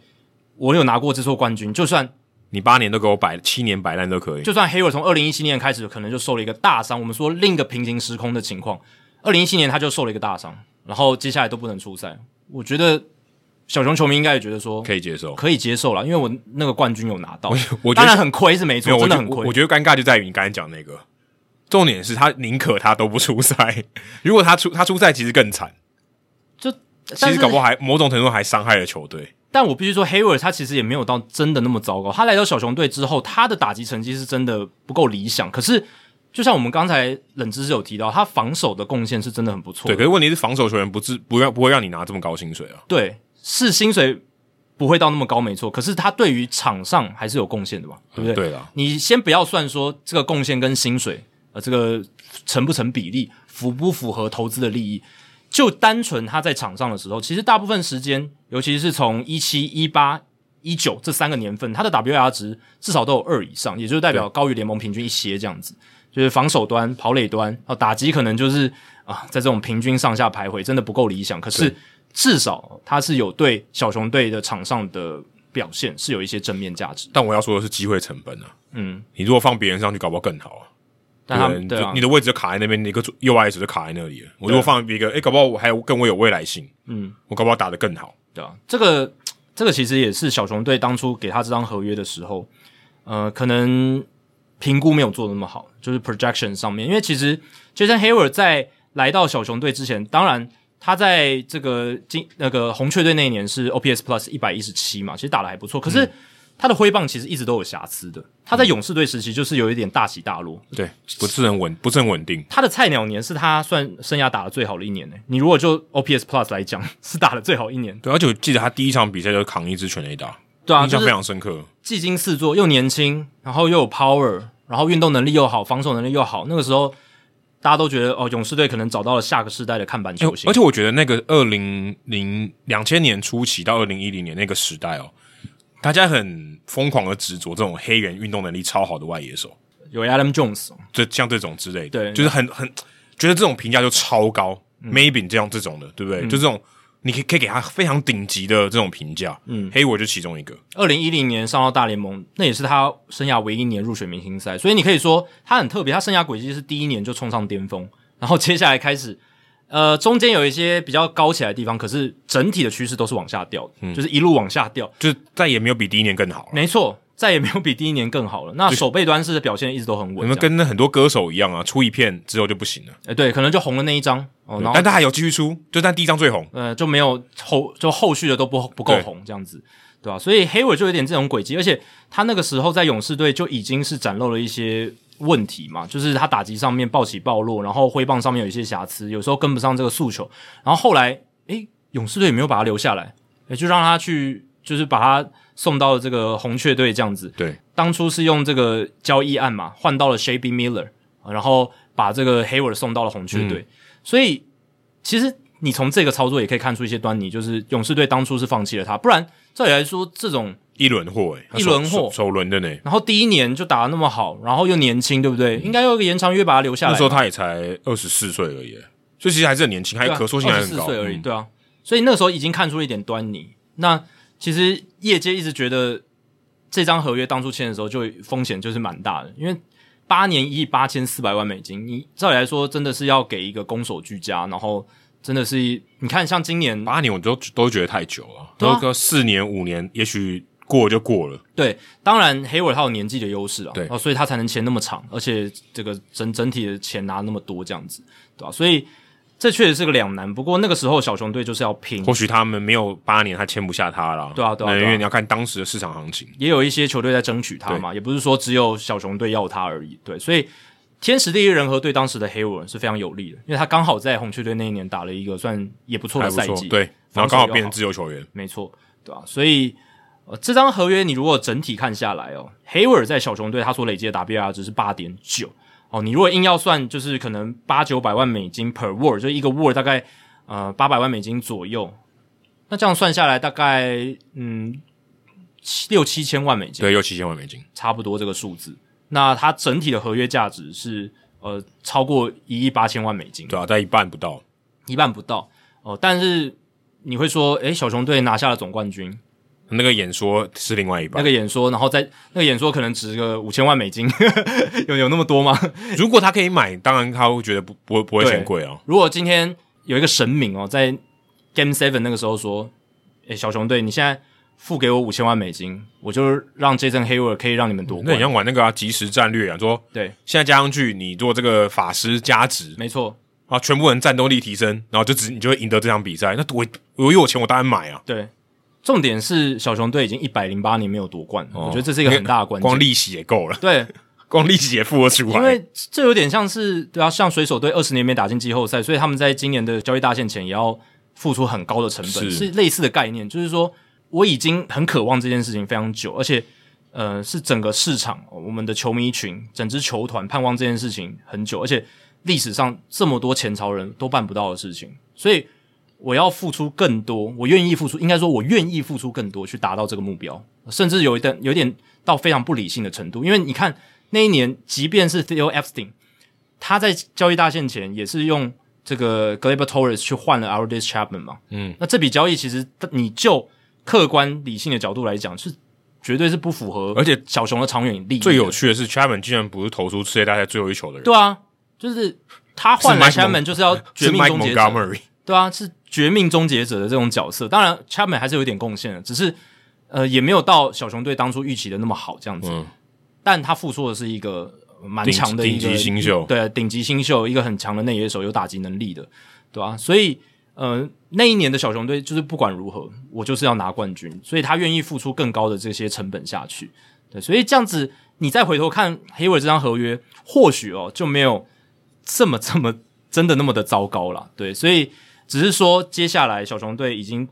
就是要彻底的换血了嘛，而且 Hayward 也跟 Jet Hoyer 就是小熊队现在的总管已经呃深聊嗯过，那最后两造做出来的决定就是，嗯，Hayward 想继续打，小熊队想要培养年轻的外野手，像 Nelson Velasquez 还有 Christopher Morel 这样子的球嗯员，他不想要再让 Hayward 占用这些出赛的空间，对啊机会成本的问题，你刚刚对讲到机，会成本的问题，我觉得真的大家要考虑到这件事。所以两造在提出彼此想要的条件跟想法之后，最后做出的决定就是：好，我是小熊，我让你走，我成全你，我给你去其他球队打球的机会，而且我帮你吃下明年的薪水。一定要，他不能不吃，他不能不吃哦。对、啊，但他也没办法交易嘛，他有交易这个选项，可是交易不出去，因为然 Hayward 没后有啊就交易掉，然后把他薪水全部吃掉，道理是一样还。是要吃，对对，因为其他球队不会想要承接这个这么大的合约对这样子，对，所以呃，小熊成全他，呃，吃下他的合约，让他可以走掉，release 他这样子。那就算因为他要 release，其实还要经过这个 DFA 的程序，可是一定不会有球员、球队、其他球队去捡他那个合不约。会，啊因为他想说，我跟你交易，好，那你要不要付那个两千两百万的薪水？我一定不要，那交易一定破局，对啊，而且让渡名单上也不会有球队捡他，一定不会有对，一。定不会。所以最后结果应该就是释出。那其他球队明年签他的话，其实只要付 Hayward 底薪的合底薪就可以嗯底薪就好了，对啊。那小熊队这边就是，诶，我外野就空出一个位嗯置，我就是让 Velasquez 还有 Morel 啊、去多多出赛，多累积经验，这那样、个空位价值两千两百万，好贵啊。等于就跟台北市买一个车位差不多，没有啦，没有那么贵 了，可能要买好几个。呃，这就跟一些重建的球队不一样啊。重建球队的这个出赛空间的这个价值，呃，就是说它金钱的价值相对比较相对低成本比较低对相对低对对对。那这一种正在呃需要去换血的哈，就是要清掉一些大约的，它每一个位置的这种成本就很高，因为它要清掉一些本来有大约的球员这样子，对吧、所以这也算是一个明星球员烂约的退场机制哦。小熊为我们示范了一次哦，你要让他退场，然后又要兼顾自己球队接下来的战力啊、呃就是这样做。就跟 Chris Davis 一样啊，C 那个对，一样啊，就到最后一年，我觉得一年大概一还年算到， OK 哦哈，但是我觉得撑到一年其实已经觉得有点不理性了，甚至你应该更早就要放弃他。嗯，因为因为如果你真的以理性上来看，其实你搞不好今年他都没有出赛机哦会了。先不管他有没有受伤，其实不用看今年了，过去两三年，那、当然黑尾在二零二零年打的还算 OK，只是就像你刚刚讲的，或许我给年轻球员机会是更有利的嘛。对于小你熊如当果时你的条以件来长看，远来角度来看因为，小熊从去年开始，其实从前年就已经有一点对竞争意兴阑珊了哦哈。 嗯，然后开始清仓之后，尤其去年大清仓了嘛，对，那更不应该给黑我任何出赛的时间。其实你这个，我你不觉得小熊队的例子现在跟那个富邦蛮像的吗？富邦悍将，嗯，有点像啊。你有一些很成熟的选手，他明明明显在走下坡，对，你还是把位置给他打，那你就等于长久下来你的机会成本就就损失掉了啊。你就变成哎、诶我的年轻球员练不到，我如果今天我就是没有要拼了，对我让他有机会上场打，这个其实更重要。对，但我觉得有一个关键是，嗯，富邦的年轻球员就打的也没有到那么令人惊艳，是有一些啦，有一些。但你如果今天你你说我宁可让年轻球员被三振，跟你去上场被三振，年轻球员被三振，他也学到经验，对对只是你只会往下，但富邦的问题就是他们一直要想拼嘛，对对，这是最大的你拿拿不不问拿不问题所在拿不定主意。这是跟小熊差异所在。小熊就是已经很确定他们今年就是没有要拼了，明年可能也不会。所以更应该当机立断把黑我裁掉，没错甚至现在还得有点慢对。，那富邦的情况就是因为他们还是一直有要想拼的这个心态，所以让他们没办法做出很果断的培养年轻球员的决策，然后必须说还是要让那些老将。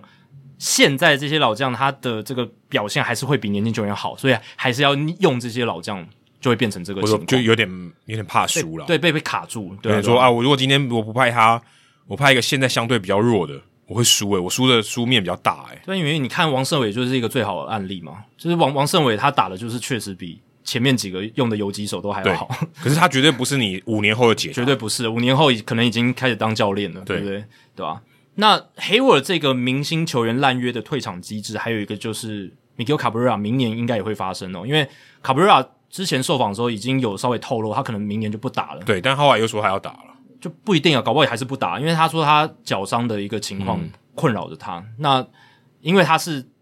这个脚伤，感觉让他真的蛮不舒服的，所以我是觉得他有可能不打的几率是蛮高的不。过对，不过要退的话要要赶快 讲。哦我说真的，我这商业考量，如果要退的话，接下来老虎队还可以卖票。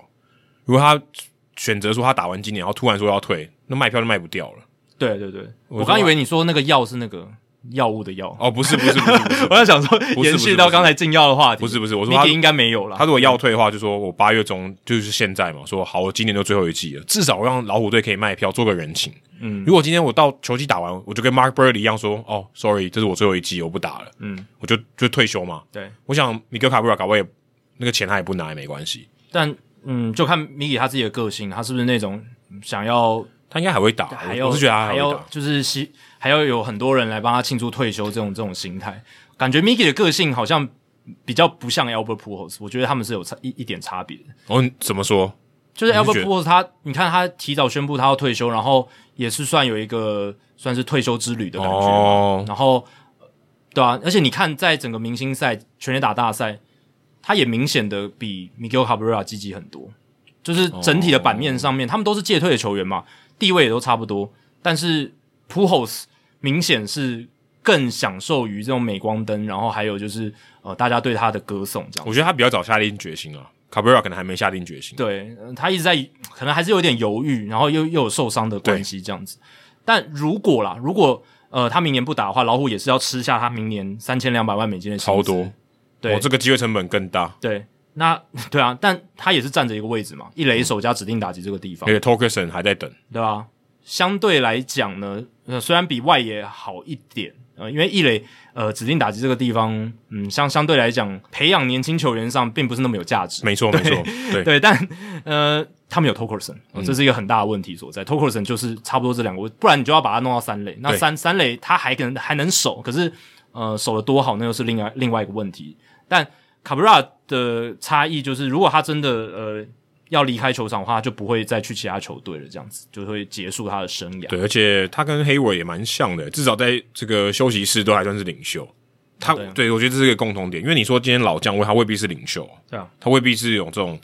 好像大家都要听他的。有些老将他不一定是这样的，很低调的。对，因为 Hayward 他今年球季虽然接下来都不会出赛，可是 Hoyer 说他会把他留在这个休息区里面，哦，让他可以扮演这种 mentor 的角色，哦帮年轻球员给他们呃一些提点啦、一些经验的传承啊，继续让他在休息室里面这样子。对，有有有两个 David Ross，对，就不会说啊，你现在反正你在伤兵名单里面，你就不用来球场，不用。呃，他还是让他来，而且 Hayward 其实也喜欢，呃，也也是一个蛮呃跟队友相处很好的一个球员，这样子蛮有，我觉得他也蛮有个性的。对，我们分享一下之前我们在小熊队春训的故事，你还记得吗？我记得啊，我记得啊，我们记得我们坐 Uber，然后到那个 Stone Park，就对是小熊队的春训基地。嗯，然后那个司机跟我们说，哎、他刚刚也载一个人来这边呢、欸嗯好像是球员哦。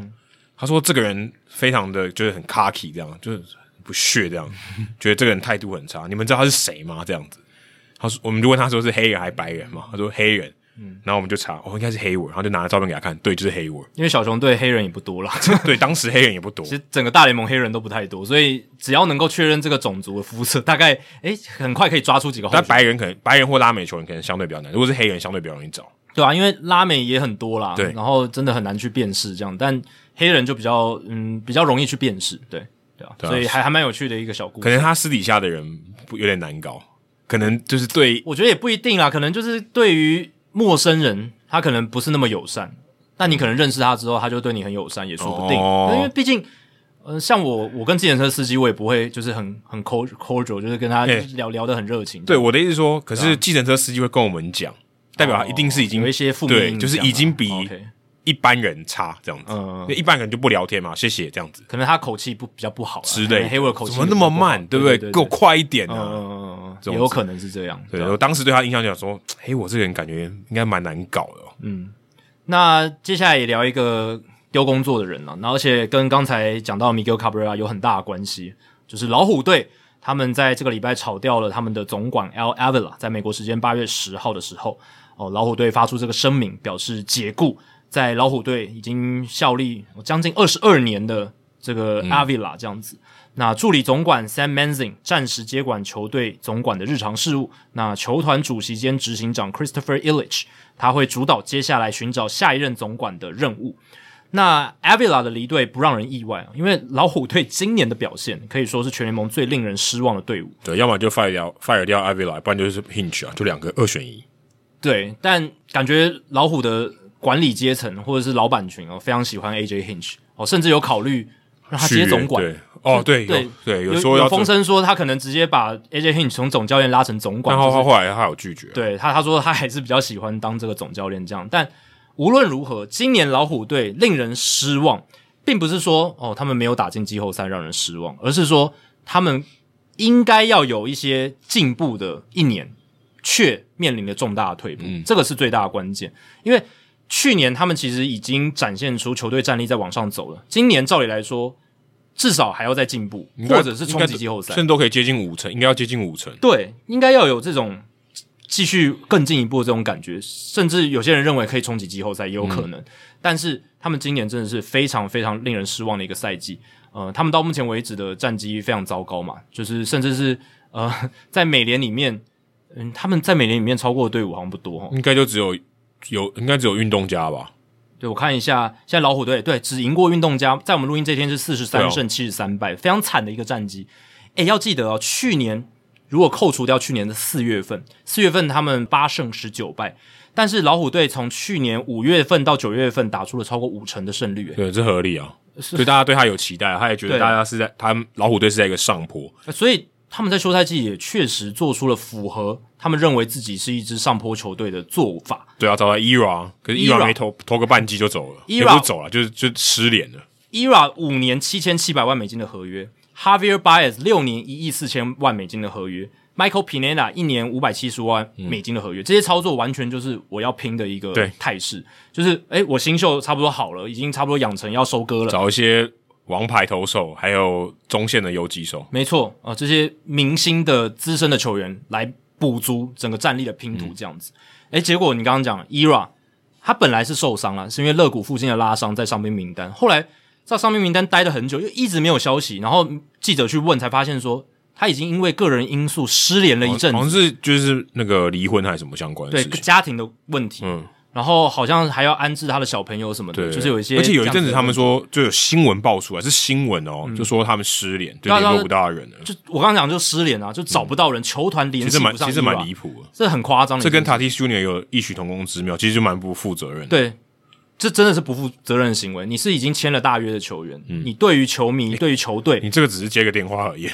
对啊，或传回一个讯息，你也让不回让。让你的雇主知道说你在什么状态嘛。好，你可以你可以生病，你可以家庭有问题，每个人都会遇到，但你要告知嘛，嗯这最基本的一个，回个讯息也好嘛，啊说我现在在哪里？这最基本的员工的义务吧， 对不对？嗯至少要让你的雇主知道啊，但完全没有，所以那时候是失联，然后对，而且这还上了新闻，这如果是私底下大家知道也就罢了，对上了新闻我觉得就很难看了。然后老虎队就把他放到禁制名单，因嗯为想说， 喂、我联系不到你，我还付你嗯薪水，当然是要赶快这个算设一个停损点这样子，所以他现在还在禁制名单。对，然后预计，当然现在已经联系上了。后来 AJ Hinch 有表示他他们已经联系上。那呃，Era 是感觉已经把家里的事情处理好，现在嗯就是有一点有一种像是春训的感觉哦，就是因为他重新回到那个比赛的状态，所以需现在要甚至有去点是有点太晚了。其实还蛮夸张的哦，就是啊你失联，然后在球季中进行这种类似春训的这种训练，然后哦才你你能回来，到球我场们也没有季后赛可以打，你九月投投个一两场又要休息。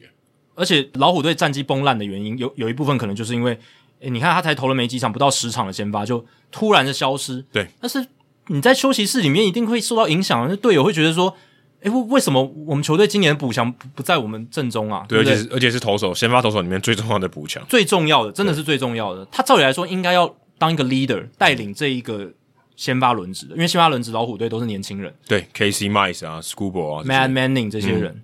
你要有一个算是定心丸的角色在那边 Penida 啊，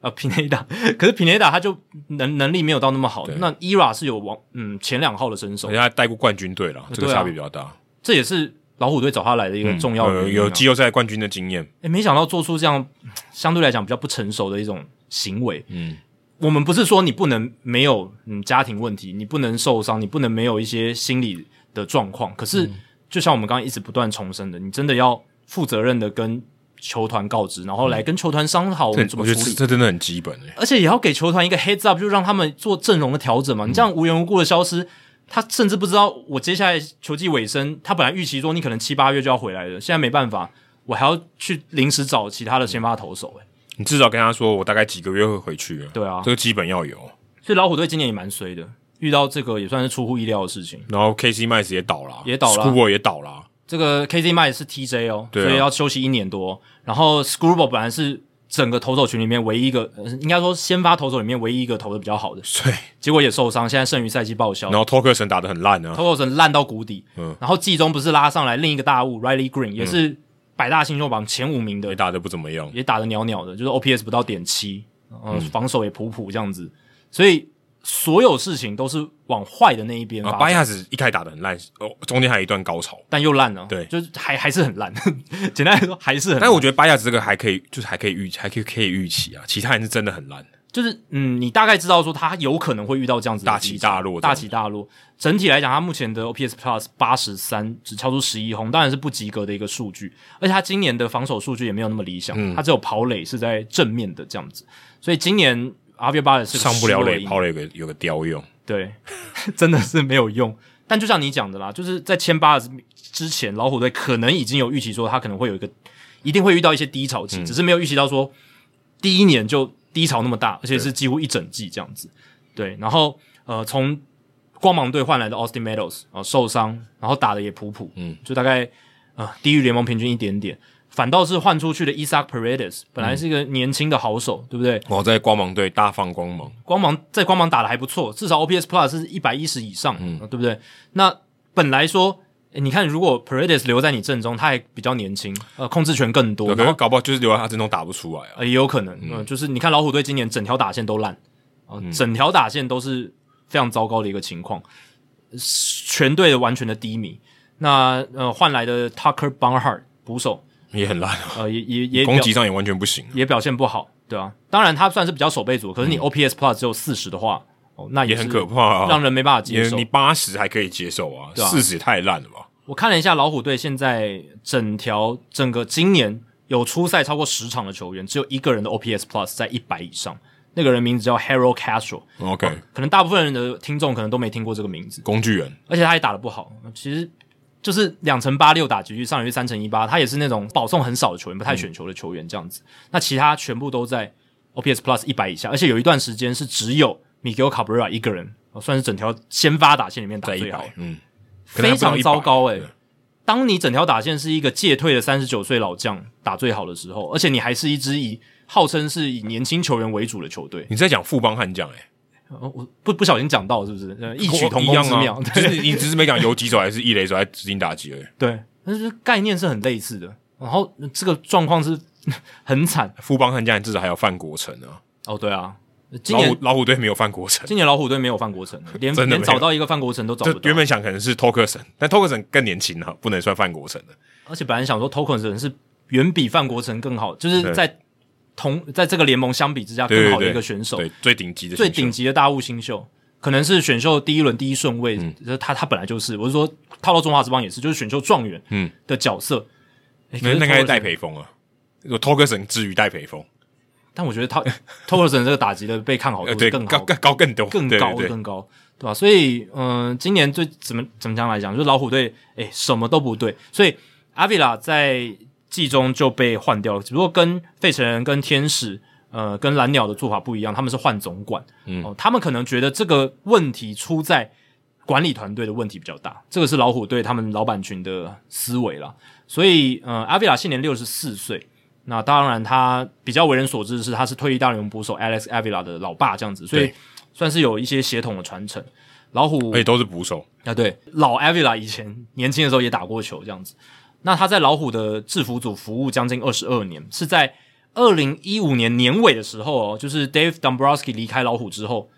，Avila 才接管了球队的总管职务，所以他也算蹲蛮久的。媳妇敖成婆，真的，他本来就是助理总管而且他原本也是跟 Bron- Dombrowski 一起在马林鱼队啊，啊，对对对，所以他们算算真的算媳妇，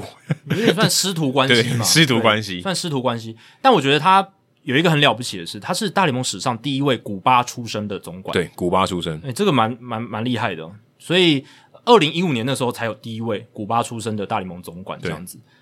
他最早在马林鱼，然后到海盗，然后来老虎这样子。所以，海盗待得很短，对对对。那在担任总管的任内，就是阿维拉的任期，其实老虎队全部都在重建，因为他二零一五年接手的那一年，其实 Dombrowski 在季中哦，已经是交易掉了 David Price、呃 u a n i s Cespedes、Walking Soria，在那一年的交易大限之前，所以 Dombrowski 的做法就是这 样，先买来一大堆明星，然后打打不成之后再卖掉这样子。到哪里都一样，嗯那 Avila 接手的时候，其实球队的体质就已经不好了，嗯、已经要再换血，然后呃又有比较大的合约，诶那个时候还有 Justin Verlander，嗯，然后是不是还有那个 J.D. Martinez？对然后还有就是刚刚讲 Miguel Cabrera ，Cabrera 一直都在啊一，直都在，而且他的负担一直都很重，嗯而且 Cabrera 那个时候是刚签那个超长的延长合约不久，嗯，所以我、哦、对于那时候刚接手老虎队的阿比尔来讲，其实我觉得他是接了一个烫手山芋，就是 d o m b r o w s k 就是这样拍拍屁股没有，我得觉得这个没有任何的接接管这种被 fire 掉的总管，一定都是接受烫手山芋。不会啊很少我觉得很少有很少接的很好的吧？我觉得有些人，你看像 Mike Elias，他就是从一个大烂队开始接起啊，对他来讲，他不用处理一些合约吧？就是相哦你的意相对思来是讲说，你的意思是说，他有一些很难处理的合约，对啊，所以才会说烫手啊。哦对，如果今天它就是一个冷掉的山芋，它什么也也不好吃，对不对？就是呃，都都已经清因为掉了。哦，对但不管怎样，我觉得换了就新的总管，尤其是前一任总管是被 fire 的，通常都是接一个烂摊子。都不好处理啦。但如果他今天又像老虎队这么沉重的负担，哦而且那个时候老虎队其实还不确定说是不是真的要走完全的重建，因为那时候还有一些明星嗯的对阵啊容，对对对对，所以变成说阿维拉要做出一些蛮艰困的一个抉择。他还没有像精英队或小熊队，或是像马林鱼队说好，我就是烂到底。对，但二零一六年还是打不好，所以最后阿维拉他 pivot 了，就是他转向到完全彻底的重建。其实二零一六年他们还是有五成胜率耶，五成三四，其实还可以啊。对，但是你没办法去拼季后赛嘛，对，因为好像是国联，呃，他好像他是美联中区第二了。哦就是那个战绩就是不上不下，嗯，这个是球队最害怕遇到的一个情况。这样这季后赛边缘啊，但是对啊在季后赛之外，对，当然八十六胜七十五败，你会说搞不好在今年就是进季后赛了，可是我觉得在季后赛也走不久，他们那时候阵容的体质就是没有很好，就是有点。呃，有点 top heavy，嗯，然后呃，农场也不行哦，所以深度不足，要做一些嗯及时的补强很难啦，对吧、所以那个时候老虎队是转向，就是往这个重建的路去走，这样。所以从二零一七年到二零二零年，连续四个赛季老虎的胜率都不到四成，而且二零一九年是完全的探底，四十七胜一百一十四败，胜率只有两成嗯比92，马林鱼那时候还烂。对，但这段期间，他们也靠着这个烂的成绩呢，获得了很多很好的选秀顺位。他们找来了 Matt Manning、Alex Fiedo、Casey Mize、Riley Green、Spencer Torkelson、Jackson Job、Jace John 这一些球员都进是来几乎都首轮的，对。那这些球员进来之后，本来想说就是在这两年要收割了，但是 Casey Mize 状况连连，而且他在场上的时候压制力也不是很好。对，Matt Manning，嗯、这个三振也投不太出来，然后呃也是有受伤的情况，打打停停。然后我们刚刚讲了 Tokerson Green 哦发展不如预期 f i e d o 也其实也也投的不好这样子，对所以嗯整体来看，老虎队现在哦他们在今年是一个失败的赛季之后，他们在管理团队哦希望可以做出一些调整哦来。改变一下球队在今年遭遇的到的颓势，总是要换一个人啦，只是不是换掉 Hinch 而已，所以这个我觉得也蛮合理的。Ilich 要把其中一个人换掉，我觉得选 Avila 是很很合理的事情。而且你刚才讲的，我觉得像你刚才讲到选秀，因为他本身是球探出身的，所以我觉得这个方面他应该可以掌控的东西是很多的，嗯，或他有更多他看得到的东西，他参与程度是更高的，因为他背景就是球探嘛，对，所以他应该会期待更高一点，说 OK，你至少在球员养成方面，或者你在选材上面，你应该是可以比其他的总管也许更有一点优势的，嗯，我我我觉得你这个也应该要做好，结果哦，很明显，至少我们在收割以后，会发现，哎、好像不是很好。我觉得比起选秀，问题更大的是在老虎队的球员养成体系，因为今年看到的情况是大家都退步，那去年有进步，今年大家都退步，这个我觉得跟球员养成有很大的关系，就是你没办法维持一个稳定的节奏，让年轻球员进步，然后或者是避免受伤等等，这个都是老虎队今年完全没有做到，甚至说做的不及格的嗯对事情。那哦，你看精英队好了，他们前两年可能都还在蹲，蹲的很低很低，对不对？但是他们在今年至少展现出这个球员养成是有在奏效。对，而且有有办法赢球啊。对，当然这个 success 这个成功，我觉得还不能完全的贴在精英队的身上。为什么？因为我们还要看明年他们对能不能，维其持。实他搞不好就是去年的老虎对啊，队，因为他们精英队今年的轨迹很像去年的老虎队，嗯也是是在下嗯半季打出来。中下半季打得非常好，但能不能维持，这是球员养成他是不是真的做得好的一个指标，就是你能不能维持住。有维持住的像谁？太空人，像道奇，嗯像杨基，不断的输出好的年轻球员光芒，不断的输出好的年轻球员，他们是经得起考验的球员养成系统。我说他们成功的比例比较高了，对，但但是也是有失败的，但是相对起来是少很多。但为什么成功比例比较高？就是因为应该是养成上面有做的比人家好一些嗯比较好一的点关系。对啊，至少接班的梯队是有有出来一两，至少有一两个，嗯可是你可以当做 everyday player 的。或者是当初、呃我们再回到选秀，可能选材的时候也选了比较多对好的，或者是呃可能地板比较高的一些球员，这样他比较不会失败的球甚员。至 KC Max 地板已经算很高嘞、对啊，其实当初业界也都是觉得他是一个很好的就但第是一轮选秀的球员，嗯但是受伤这件事情，你不知道到底是长久下来还是短期内发生的。那是机运问题还是球队训练上有一些问题，对不对？但指他导上有一些但问题结果就是不好了。结果就不好，对吧、但嗯，精英队我们不知道他这个 success 能不能维持住，所以还不能确定。但是至少他们今年在上扬。那老虎队今年呃去年上扬，今年下跌，我觉得嗯，这跟球员养成就有很大的关系。那这嗯个是、我觉得换掉阿维拉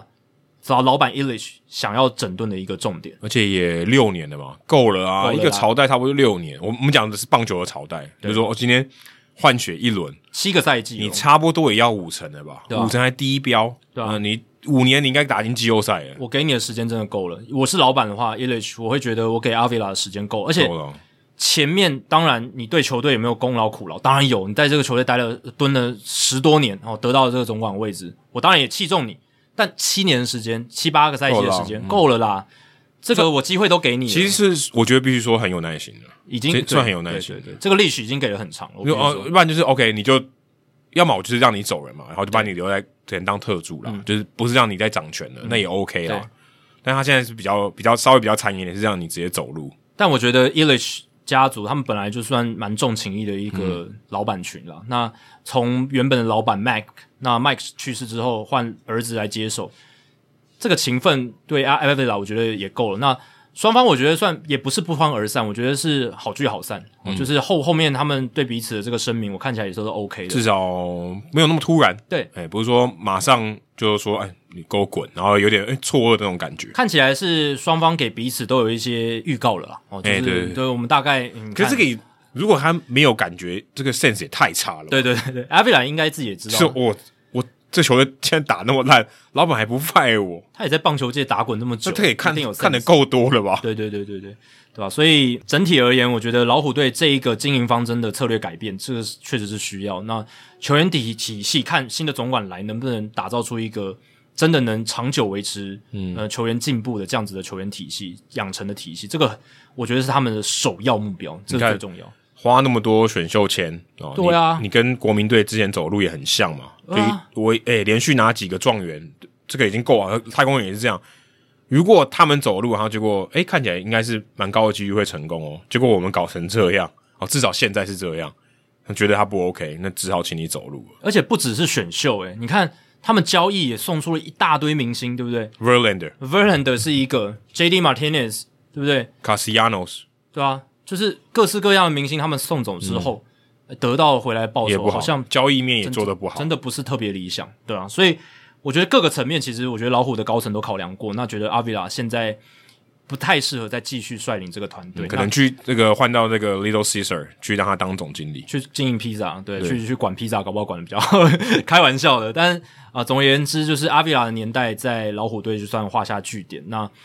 哎，也希望说这个明年老虎队能够稍微振作啦，然后因为毕竟说这个 e l i s h 家族对于这支球队算是蛮有心的，我必须说，嗯他们算是你看在就是底特律相对来讲算是在二十一世纪，嗯，在比美较国比较较低惨迷一个城对市，比较惨的都会区，可是那个时候，老板 Illich 大幅度的投资他们球队，二零零六年打进世界大赛，后续不断的重金补强。嗯，你看那个时候是找来 Cabrera 嘛，后来也是找来 Scherzer，对不对？然后 Verlander 也签了长约，其实是有签长约嗯的，只是后来实在留不住了，而且需要换血了，所以呃，球队要重建补现强，在看起来应该把它蛮换后出，去现在应该蛮后悔的。对啊，你看当初如果不是跟 Miguel Cabrera 签那个大约，而是跟 Verlander 再签一张更大的，嗯，看起来留 Verlander 可能搞搞不好是更赚的。呃，对，但是这是后话了。，对他们还是有可能交易掉 Verlander，所以啊，这也是另一个看点了。但总而言之，就是老虎队的他们伊里奇家族对这支球队算是很有心力的去经营。那我是希望看到这样子的球队啊能够赶紧走出近期的一个谷底啦。去年都有点起色，对不对？对吧、但今年面临了很大的失败。哪有这么容易预测的呢？嗯对不对？如果去年成功，代表你今年会成功，棒球没那么好看呢。对，所以总是这会有好让看的地你方总是会有让你失望的地方。真的。那说到另一个也是要离开这个现在工作岗位的呢，就是 Dennis Eckersley 哦。从这个经营面，我们来到这个播报面，那延续了上个礼拜这个 Vince Scully 的话题，因为 Eckersley 也算是一个在转播室里面的人嘛，只是嗯，而且他在 Vin Scully 的名场面有出现，哦对只是啊他，是配角，一九八八年那个世界大赛 Game 对 One 那个就是 Gibson Kirk 打 Gibson 全垒打，全垒打的投手是他。对，只是 X 里另一个不一样的地方是，他的角色是球评啦。那这个礼拜传出的消息就是，Dennis Eckersley 哦，他会在本季结束之后离开这个红袜队的球评角色，就是离开 Nesson 这家电视公司的球评角色而这且样，应该不会再做了。对，因为 Eckersley 他等于是决定他就要退休了。嗯哦，现年他现在是六十七岁了。那他的说法就是，哦，我要回去含饴弄孙了，就是那么简单。我要去加州，因为他的孙子都在加州，嗯他要去加州，然后跟孙子玩，然后多一些陪伴他们的时间，这样。诶，这个我觉得我马上就联想到我们上礼拜聊 Vince Scully，我们不是说，诶，怎么会有人工作到八十八岁，然后都没有想说我就是回家，然后玩玩孙子，然后颐享天年因这为样？他做也不缺钱啊，也不缺钱啊，早就赚饱了，好不好？赚够了。但你看 X 的选择就跟 Vince Scully 完全不一样。六十七岁，如果按照 Vince Scully 的标准，还可以再播二十年，对不对？还可以再播二十年。很多人 很多的播报员职业生涯都没有二十年，那对啊，很多十几年就结束了，对有可能。我看够老了，他搞不好很老才当哎、呃，对啊，对啊，很有些人很晚才得到那个这么重要的位置，对对不对？但 X 就说：“哎，我六十七岁，我不干了。哎，我我赚我赚够，我球员生涯其实就赚的不错了。那我其实从他是从二零零三年开始担任这个球评的工对作但，他不是 full time，他一直都不是 full time 他的我觉得他的感觉一直就是我这个播球就是算是 side project。 side project，有点像播养生的，就是他我跟我一他直跟有工作的感觉。他跟 Jerry Remy 不一样，Remy 基本上是全职，对对对对，对他每几乎每场都在。对，那 X 也就是觉得说，嗯，某种程度上有点像播养生。那现在已经年纪也大了，六十七岁了，那我就是去含饴弄孙，然后去天气很好的加州这样子。嗯我觉得这个对他来讲，对他个人来讲，也算是一个非常合理的决欸我定。不我看到这个新闻的时候，我第一个想到是他会不会因为 Jerry Remy 过世的关系，呃有可能哦，有可能因受为到毕一些竟他冲是一个击。他们同事的关系，然后同事走了嘛，跟他年纪也没有差多少，那他们都是在这二十年间，就是就是 Remy 去世以前互相 cover 嘛，就对是啊 Jerry 有呃 Remy 没播的时候，就是 X 里来播这对，样子，或是有时候三个人一起播，对但但很相对少很多。但是我觉得如果以同辈的角度来看，然后你的同辈过世，跟你也是同事，我觉得他会让他思考一些不一样。这是我猜的，这个、嗯这个是没有任何根据。但是如果是这样的话，如果我是 Eckersley，我可能会这样想。嗯，我觉得哦，这工作有值得我六十几岁做到八十几岁吗？没有必要吧？没错，对啊。所以你看，这样反过来看，Vin Scully 他工作到接近九十岁的执着，就真的还蛮厉害的，还蛮也值得也钦回到我佩刚才的。甚至有点固执。对，这对其实某某种程度上是固执，这但是只要诶他这个 work life balance，就是他工作跟私下的生活能够一直维持一个很好的平衡，他家人也觉得诶跟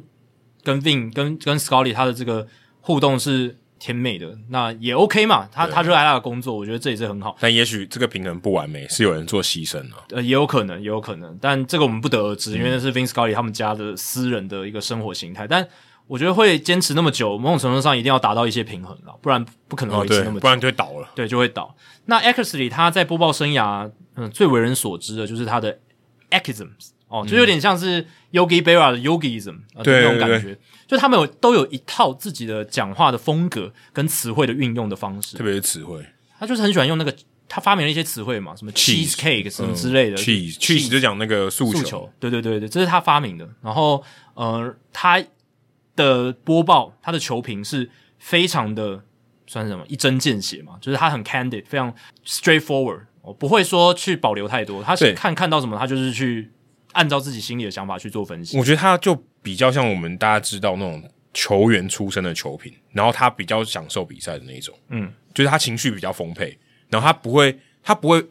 我必须说，他如果以分析理性分析的角色，他比较不是这种，嗯他比较不是这种，他比较多是做出反应的，嗯嗯，然后他会讲一些 Quick reaction 那种，对，然后会很投入，会有一些情绪，然后他会用一些就棒球俚语，就像刚才讲 cheese 这种，对对对，他比较喜欢用这种，所以我觉得他是比较偏向这种，因为因为我觉得像台湾啊，比较像东哥，对对对对，比较像东哥还蛮这像种 类型的。那讲话比较直接，但对东哥他也是讲话蛮直接，然后但东哥他的场上分析也是我觉得相当到位，他嗯对于那个技术的分析是。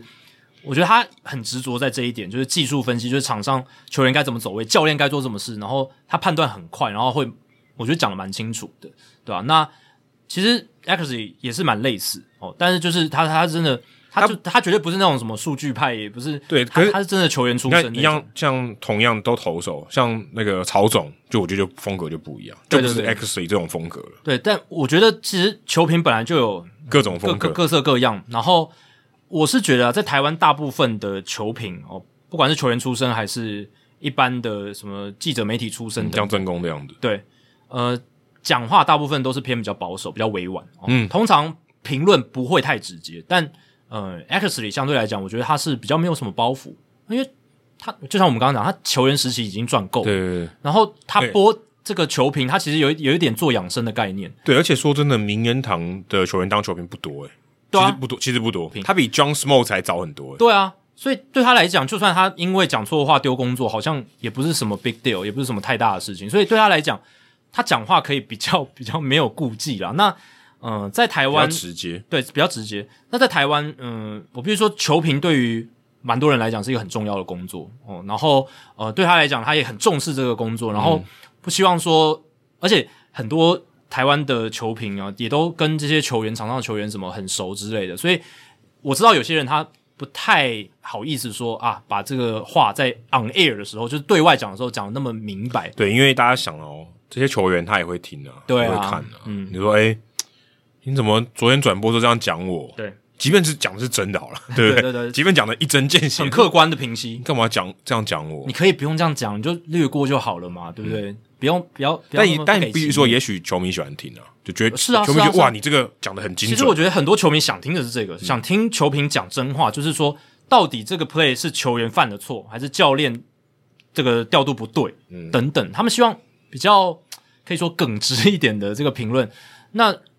我自己以前过去听转播的想法是，如果呃球评太过委婉、太过保留，那其实你听不出什么东西，呃就有点可惜，嗯对对就是呃你会看不出这个球球赛里面的一些。呃，况味或不者是说你看不到值得分析血，的看部不到分血的，因为没有一针见血啊，血没有流出来。对，也可以这样讲，就是有料的部分嘛，就是说到底为什么这个 play 这个球队他做错了，那一定是有人犯错嘛，那或是是谁？怎么样可以做得更好？对，那他是哪一点没有想到，没有做好？那有有些有有些球评他可能就很保守带过哦，他可能就说啊、这个就是呃没有处理到很到位哦，但是也说不出一个所以然。他可能知道，他心里知道，可是他不想要把它明讲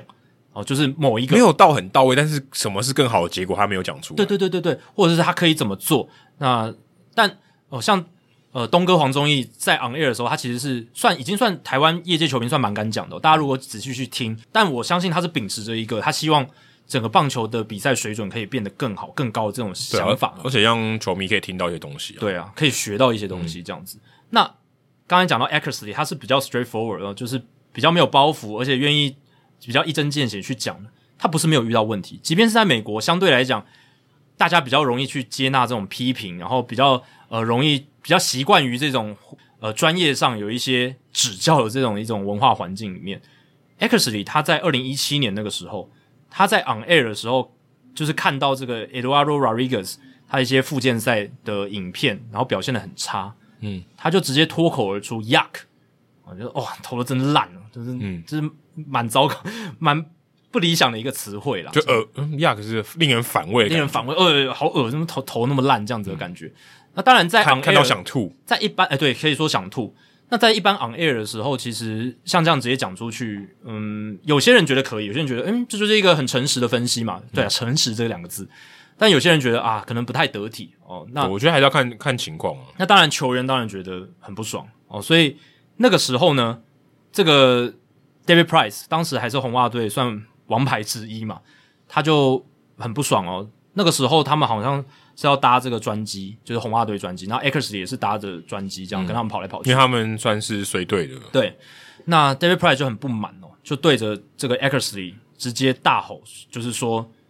你不要你不要上来这台飞机啊、g 嗯 e t the F word out of here 这样子，然后就是也有一些语出调侃这样子，对啊，那那个是我对 Eckersley 球评生涯印象最深刻的一个事件，而且也在我们节目已经诞生的一个涵盖范围里我面。记得好像有聊过啊，应该有聊过，对我对这件事情印对象我非常记深刻。得有聊过，对啊，对，那个事情闹很大哦，因为不只是 David Price 不满，David Price 有点是为队友发声。其实红袜休息室其实都对于 Eckersley 当时的那些评论比较不满意啊，所以当时 Price 对 Eckersley 发怒的时候，其实其他球员是很开心的。嗯，那这件事情牵动到了当时红袜队的总管 Dave Dombrowski，还有总教练 John Farrell 都出面协调。哎，总教练跟总管去协调球员跟播报球评之间的这个冲突，这还蛮少见的。而且可是我觉得也算合对，理，也算合理了，因为嗯 x 也算红袜人嘛，他对也对在对打打过红袜而队这且样，毕竟这个 Nathan 跟红袜是有关系的，所以这个所以所以我觉得他这样插手干预是是很合理的，，对，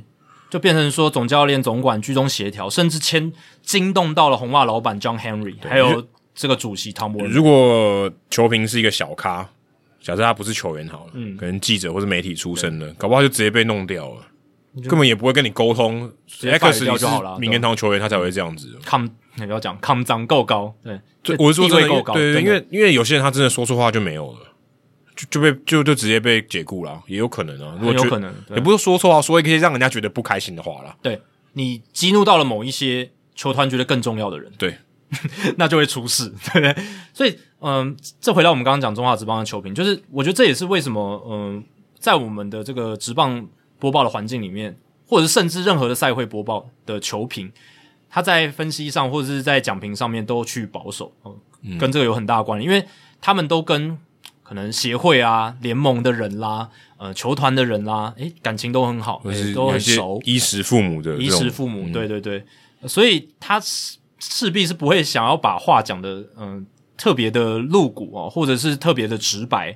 呃，可是我觉得这也是一个嗯，当球评或者是我们做这种评论工作、播报工作一个很重要的艺术。呃我们也不是说呃 on air 的时候就一定要把实话全部讲出来，我觉得这样也不是一个专业的表现嘛，对不对？所有的实话有太多了。对，所有实话就太多了。当然，呃，忠实的评论场上发生的事情，这是一个值得被鼓励的事情，是没错哦。但是有时候我们还是要顾及一些情面哦，对不对？所以我觉得，如果以我的角度来讲，我觉得中华职棒是比大联盟难播很多，哎，对对尤其在台湾。我所讲的是现在这个时空背景，因为第一个你检视你的人更多，这个也是、这是事实嘛。看中华职棒的人比看大联盟的人多嗯对很多，在因台湾在台对，湾然后因为你会直接接触到球员，对嗯中华职棒你会直接接触到球员，所以那个那个反应可能会有更多的人反应，因为大联盟的球员谁管我们讲什么对？没有人管我们讲什么，对他就算他管我们讲什么，他也管不着。说真的，他也管不着。对，以我们在台湾播报大联盟来讲，我们可以讲的很肆无忌惮，必须老实讲，是真的是这样。对，但我们可能也没那么做，只是说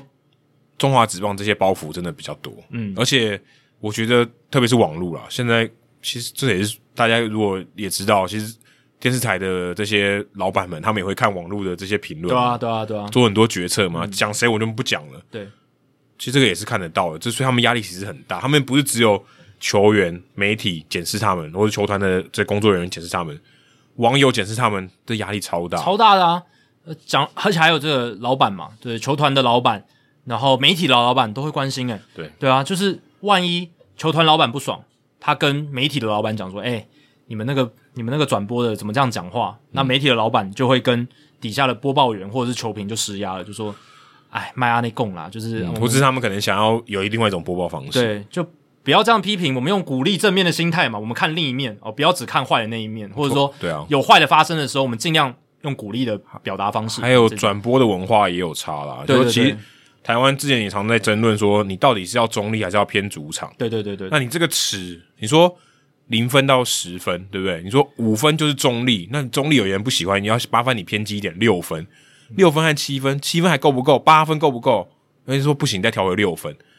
这个我觉得这个大家这个对于这这个程度上，有些台湾我觉得这个还在建立当对中对，对，大家还没办法接受，因为大家不像是单队转播这个文化还不够久。嗯，美国很久啦，大家看你这个比赛都通常当地人在看嘛对，很明显的就是你对组队是稍微多一点是比较好。可台湾不见得啊，嗯对这个我觉得这个文化大家都还在建立，而且台湾差别就在于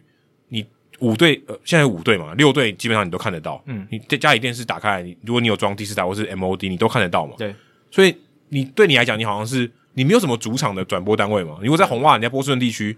你打开就 Nation 嘛，你不会看 Yes Network 嘛，对。你所以这个东西是很合理，但是在台湾就很难。呃，如果不喜欢中立的话，可以搬到桃园啊。哦，桃园，哎、桃园的大范围是 中立，只是中立人不会说他们是桃园的。对 对对你说不喜欢桃园，不喜欢中立的话，可以搬到林口啦。对，可以搬到林口。对， 想要耍一个冷梗这样。对对，但我我就是你刚刚讲到的重点，就是台湾对于这个主客球队呃专属的播报文化，这几年才开始开始慢慢建立起来或。者大家比较有意识，对他说我们要什么样的对东，西。而且现在只有我觉得真正有在做这个主场转播的，大部分就是只有 Eleven Sports 对对跟 Momo。这之前有聊过了，对，那呃，艾尔达的部分是没有做主场的哎维维莱也算有啊，维莱莱也兄算弟有兄弟也算有啊。对，兄弟也算有哦，但是我们做的没有那么像，就是程度没有像 Eleven 对或者 Momo 做的那么高这样子。那呃，艾尔达那边就是有点像全国转播这种概念，对就是他们没有所谓的呃主客每一场都没是 E 没那么明显 ESPN 全国转播，对对对，所以这个文化还在建立形成的当中。那很多球迷他其实，当然现在有些球迷已经渐渐习惯说，我就是要听单队的专属转播这嗯样，但也有一大部分球迷他就是有比赛就看，我管他转播讲讲的，或者他对就是主播球评是所谁，以他或者他他也不在乎。他也不 care，对他就是有比赛看就好了，对啊。所以每个主播球评在台湾也都在还在呃学习去摸索哦，怎么样？如果有组队转播的哦，怎么样把它呃做成一个专属球队的转播？那比较偏全国转播这种比较没有球队色彩的转播，要怎么样把它播的中立，或者说对播的一个大家都能够皆大欢喜，对吧、那要顾虑这个东西，然后你还要顾虑说，哦、会不会伤球员感情，哦，对不对？还要顾虑会不会媒体高层施压，呃，球团老板不高兴，对不对？那这个尺度的拿捏是真的很难啦。那主播我觉得相对还好，因为主播就是相对来讲，我们讲的东西都比较呃客观事实。对，但就陈述球评相对来讲真的是比较困难，因为对球评就是带有价值判断的色彩在。那如果球评他跟球员很交好，交的太好的话，就很难做出公允的评论。那如果呃他做出太露骨、太直接、太诚实的批评，哦，又会刚才讲伤害感情。那如果好，这我就保守一点，保守委婉的评论，那球迷听起来又很无聊。嗯，呃，真真的是这样，也就是对观众来说价值不高。嗯，那我干嘛请你这个球评？有有有有点会变成这样你，讲的我也讲得出来。对啊，就会变成说、呃好像有一点有一部分跟主播的工作就重叠了哦，他不敢做太多价值评断的话，因为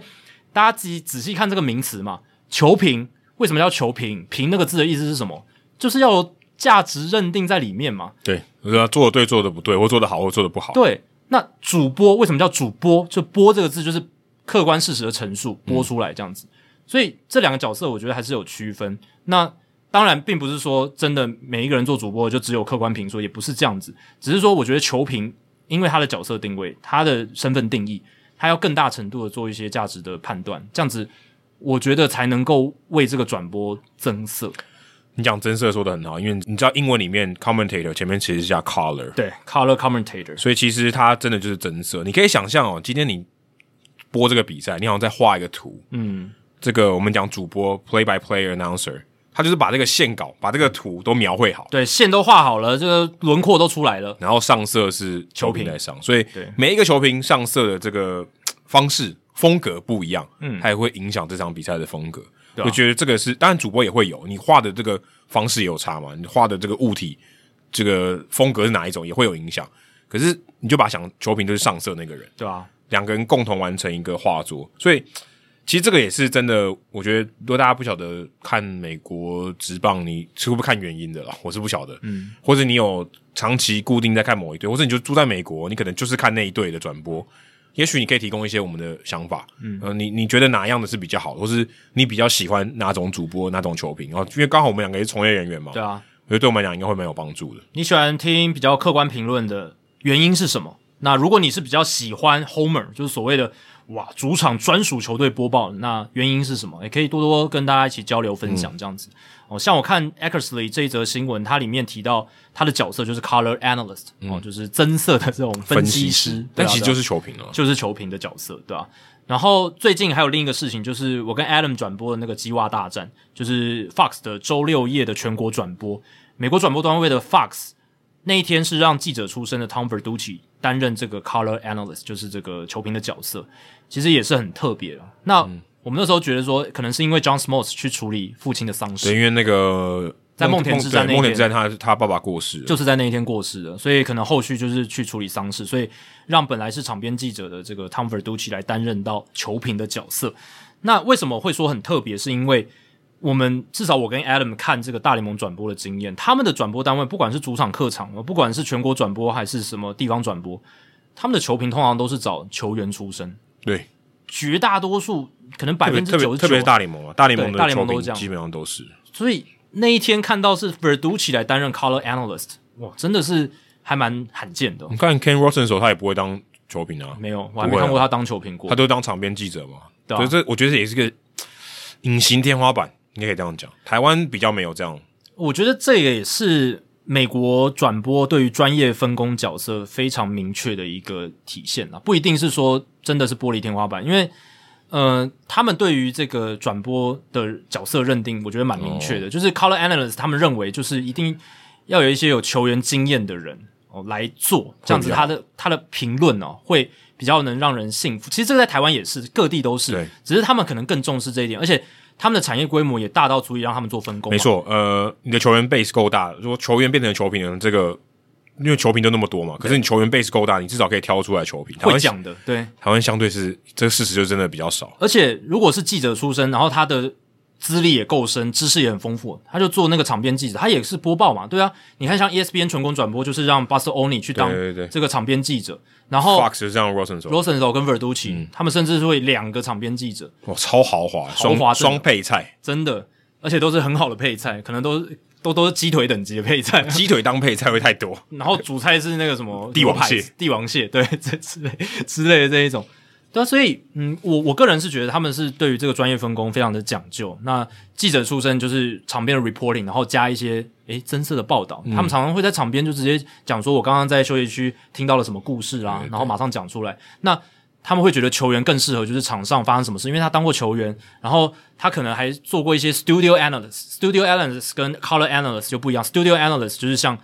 ERA 或者是这个 L Daryl L Tease， Lighter 这种，对 L Lighter，他们就是在摄影棚里面，然后会做一些分析。那相对相对比较单纯一点，对因为他他比较主动，对那个比较被动，因为他场上发生的事情。当然 ERA 也有做 color analyst，对这个他角色非常多，但就是大部分是做那种 pre game show，就是赛前赛后报道那比种较叫相对比较好准备。嗯对那种叫做 studio analyst、对，那美国的转播团队真的是分得很细啊，每一个角色在他的位置上都有很充足的准备、资料的分工、后勤团队的支嗯援，然后场上的情况，他们认为嗯还是交给球员，然后会讲的球员，然后甚至懂数据分析的球员来讲这样子。对啊，这个台湾是这个市场或环境是比较难的、啊甚至你刚才讲说场边记者，台湾就我看到说像徐丽婷 Eleven 的，他算场边记者嘛，，嗯对，出现时数出现的频率也没那么高啊。可能只有很重要的场次才会安排去。对啊，你光看做场边记者光看这个就知道，对不对？对，你如果今天这个，我觉得很需要、其实场边记者的工作很需要，嗯、我觉得呃，在台湾目前体育转播场边记者的角色常常会跟主播重呃，就是直接交叠在一起就。就是就是啊，就主播兼任场播场边记者，对，啊那像我自己转播过去转播 SBL 的经验，就是我自己要播球，然后就是在场中间的中场的访问跟赛后访问，我还要去冲到场边来做访问这样子。那我是觉得这两个是嗯高应该要高度分工的一个角没色，错因为场边记者观察到的跟主播在做的事情完全不一样，主播是 focus 在每一个 play by play，那呃，场上的场边记者他更要 focus 的是整个比赛的大趋势，还有一些 storyline 故事者轴线，而且他比较有余裕去做一些笔记，对然后去设计问题。对，那我是主播的话，我要一边播一边想问题，当然不是完全做不到，可是问题的品质会下降一，定的啊，对啊你就分心了、啊。超分心，好不好？因为我做 play by play 一定要全神贯注啊，其实很难真的去想，通通常是广告时间或者是呃刚好有一个重要的 play 的时候，哎、把它稍微记一下哦。但场边记者其实是很难的，大家如果嗯可以想象一下，嗯自己。呃试试看做场边记者，因为它是 live 的嘛，嗯，所以你问问题你要够简洁，而且你要保留足够的时间给球员回答。你的问题呢，要让球员可以比较好的去表达，而不是问出来是说 yes or no 就结束了。嗯哦，要设计问题，而且要跟那个比赛有关。嗯，然后又不能问的太艰涩，或者让不球能员让第一时间答不或出者来。你预期的回答也不能太长，太长的话也不适合。对，然后太短的话，你要有 backup 的 question，、就是备用的问题，要直马上丢出来，不然时间做的不够长也不行，因为还有时间的压力。对啊，这是最可怕的事情，对吧、所以，然后还要及时应对一些球员可能不在预期之内的反应。嗯，万一他突然诶面色不爽不悦了，对不对？你是不是要修修正一下问题？你的问法是不是要改变一下？诶，如果他聊得很开心，聊开了，你什么时候要把他制止一下？所以我觉得场边记者其实是很困难、很困难。我每次看 Buster Oni 或者是 Ken Rosenthal，甚至是一般地方转播，他们的那些场边的记者做的访问，其实都很厉害，真的很厉害。很短的时间内要做很多事情啊。而且有时候你访问总教练也很难，因为总教练他要处理很多事情啊，他其实你总说教在比赛中吗嗯比赛中的访问，就是不管是篮球或者棒球都是在局间或者是两节之间的这种访问，对有时候总教练是不想要受访的，他就其像实觉得很烦。篮球那个 Doris Burke 就很厉害，啊对，那问题要快，而且场面那么吵，你要问的够大声，口齿要清晰，然后问题要够简单啊，问题要够简单，要直白，嗯，然后又要问出一些东西，还不能就是没有东西嘛，因为你是 live TV，、那嗯你功力不够深，你问出来的问题他就说哈啊，你就完蛋了。你只要一说哈，当然，很多球员教练大部分还是给出一个比较 cliche 的一些的答案，可是 嗯其实你要能引诱出那些 cliche 的答案，也不一定是很简单的事情哦，对吧、所以这是对吧、从这个 Dennis Eckersley 事件引申出来，就是讨论到球评、主播角色，啊还有两个市场——美国市场跟台湾市场体育媒体转播这是一个这个好差异好大的很大博大精深的、好大的一个问题哦。对，美国对于这个体育转播是很重视的哦，在台湾相对来哦讲还在成长当中。我觉得已经不是很重视了，可能是最重要的事情之一对啊，了。对啊，对啊！这个真的很重要，因为美国这种体育转播真的太重要了你，看那个市 Joe 场 Buck 太市场太大了。你看 Joe Buck 他去那个 E ESPN 多少钱？几千万美金他在领他算，嗯领的比很大部分球员都还多，对对，这是重点，比大部分的场上的职业球员还多，就你就知一样道啊他受重视的程度。对啊，这个这个反应得很明显嘛。没他错你就为什么要花那么多钱请你来？啊，就是因为你够厉害，你影响力够大。我我的产值这么大，我多多花一点钱请你来，我都赚，好不好？他也不是笨蛋。好，哦最后聊两个场边的话题啦，跟场上的竞技比较没有关系的。那刚才有聊到说这个影响力嘛，P Rose 曾经也是大联盟赛场上影响力非常非常大的现选手，在还是有啊，现在还是有，可是影响力已经削弱非常非常多哦，因为玫瑰花已经快要凋谢了。真的是雕的差不多了。他第一个他已经老了嘛，八十一岁，然后再来就是他在八零年代因为这个赌博事件，那时候他还是球员兼总教练，赌博，然后正是因为他是球员兼总教练，他才有余裕赌博吧？对，在一九八九年八月的时候，被 Giamatti 当时的这个大联盟主席宣判了终身的囚监。当然近年来稍微有点松，可是老实讲，他的球肩其实还没有完全被 lift，哦没完还没有还没有被完全的解除。但是，呃，大联盟主席办公室 Rob Manfred 有权决定说要不要让他参与一些活动。嗯嗯，像最近美国时间八月七号，费城人在主场举办纪念庆祝这个一九八零年冠军队四十周年。大家会想说，诶，一九八零年四十周年不是二零二零年吗？哦，但是二零二零年因为疫情，所以他们延后两年才举办这样子。嗯那他们邀请了当年的冠军队成员来到了费城人主场，当然也包含了 Pete Rose 这样子。哦，Pete Rose 呃是除了红人队以外，也有打过费城人队对，这样打子，过博览会，他其实打过蛮多队的。对，那这个是 Rose 自从他在费城人队球员时期之后，第一次回到费城人的主场的赛场，然后参加公众的活动，出席公众的活动这样子。那这就是因为之前他被终身囚监嘛，但今年 r o b Manfred 是放行，呃，费城人是有去申请的，然后 r o b Manfred 说 OK，然后让让你可以这个适度的参与。没错哦，但是在参与这个活动的时候，就发生了一些争议了。费城人这个询问报就是 Philadelphia Inquirer 的这个女性记者叫 Alex Coffey，她在活动中问了，呃就是 Pete Rose 关于她在二零一七年传出来的这个性丑闻，然后她就说：“诶，你这次来参与这个活动，有些人认为你可能会传递一个对女性比较负面的讯息，你的看法是什么？”她并不是要攻击她，或者她只是提出这个看法，因为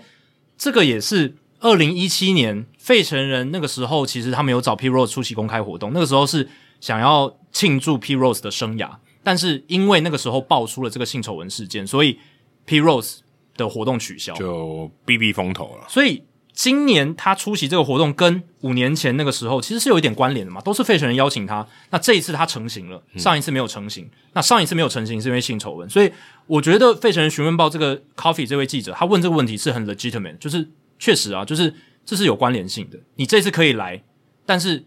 你的那个性丑闻的案件其实是那个争端还没有解决的，那你对对此对于大家外界的质疑，你有什么看法？那 P Rose 当然是很 defensive 哦，他很对自己是一个采一个很保护的态度，他就说我不是来这边讨论这件事情的，而且他接下来用词比较不得体啊，他就说那个是五十五年前了，It's fifty five years ago, babe，他加了一个“宝贝”这个词。那这个词呢，虽然听起来好像是一个亲昵的称呼，但其实这是一种不太尊重人的说法。特别特对， 特别记者是女性哦了，呃，而且这是一个专业的场合，你你第一个记者是女性，这已经有点 offensive，然后再再来就是这有点像是那种由上而下哦，就是有一种高地位关位阶关系的，但。记者跟你出席这个活动的人，照理来说，你们是一个平等的工作的地位，这样子对。然后出现这样子的一个说法，呃，就引发了争议。而且他后面说，就是呃，他后来就觉得说，哦，好像我冒犯到，然后他就说，如果我给你一千颗我的签名球，哦、你是不是可以呃原谅我什么的？嗯，这样子，这其实好像有点贿赂的感觉。有点贿赂，或者是说有点戏虐哦，因为你不可能真的签一千颗嗯对啊棒棒球嘛，所以他有点像是那种半开玩笑，就是他这个道歉不是诚心的这样子，嗯对吧、然后他也说，because you weren't born, if you don't know a damn thing about it, don't talk about it。他就说，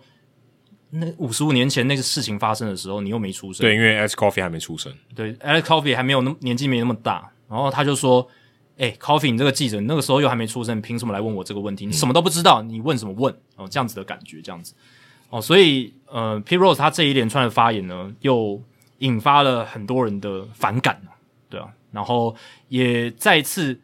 让他在二零一七年被爆出的那个性丑闻案件浮出台面。其实那个是真的很久以前的事情，是一九七三年的事情。Rose 当年三十二岁，是如日中天的一个球员。然后当时有一个女性啊，她声称自己被这个 P Rose 算是有发生性行为，因为那时候她十四十五岁啊，所以就法律上来讲未成年，未成年。右肩，对，哦，这个就是一个，因为美国大部分的州都是十六到十八岁才是一个性自主的年年纪，就是最低的年龄啦。但呃，那个女性声称说，她那时候十四十五岁哦，就有跟 P Rose 发生性关系。然后 P Rose 后来她其实是有承认这件事的、哦，她二零一七年有承认这件事，只是她说。她说：“那个女性是十六岁，当时已经满十六岁，但是形成一个罗生门的状态。只是她承认自己是有做这件事情，只是到底呃确切的实情是怎么样不知道，只是确实就为他的职业生涯蒙上一层阴影。其实我看到这个新闻的时候，我第一个想法是回忆到我以前，就我之前在驻美的时候，我是有一个画面，我印象非常非常深刻。虽然那只是一个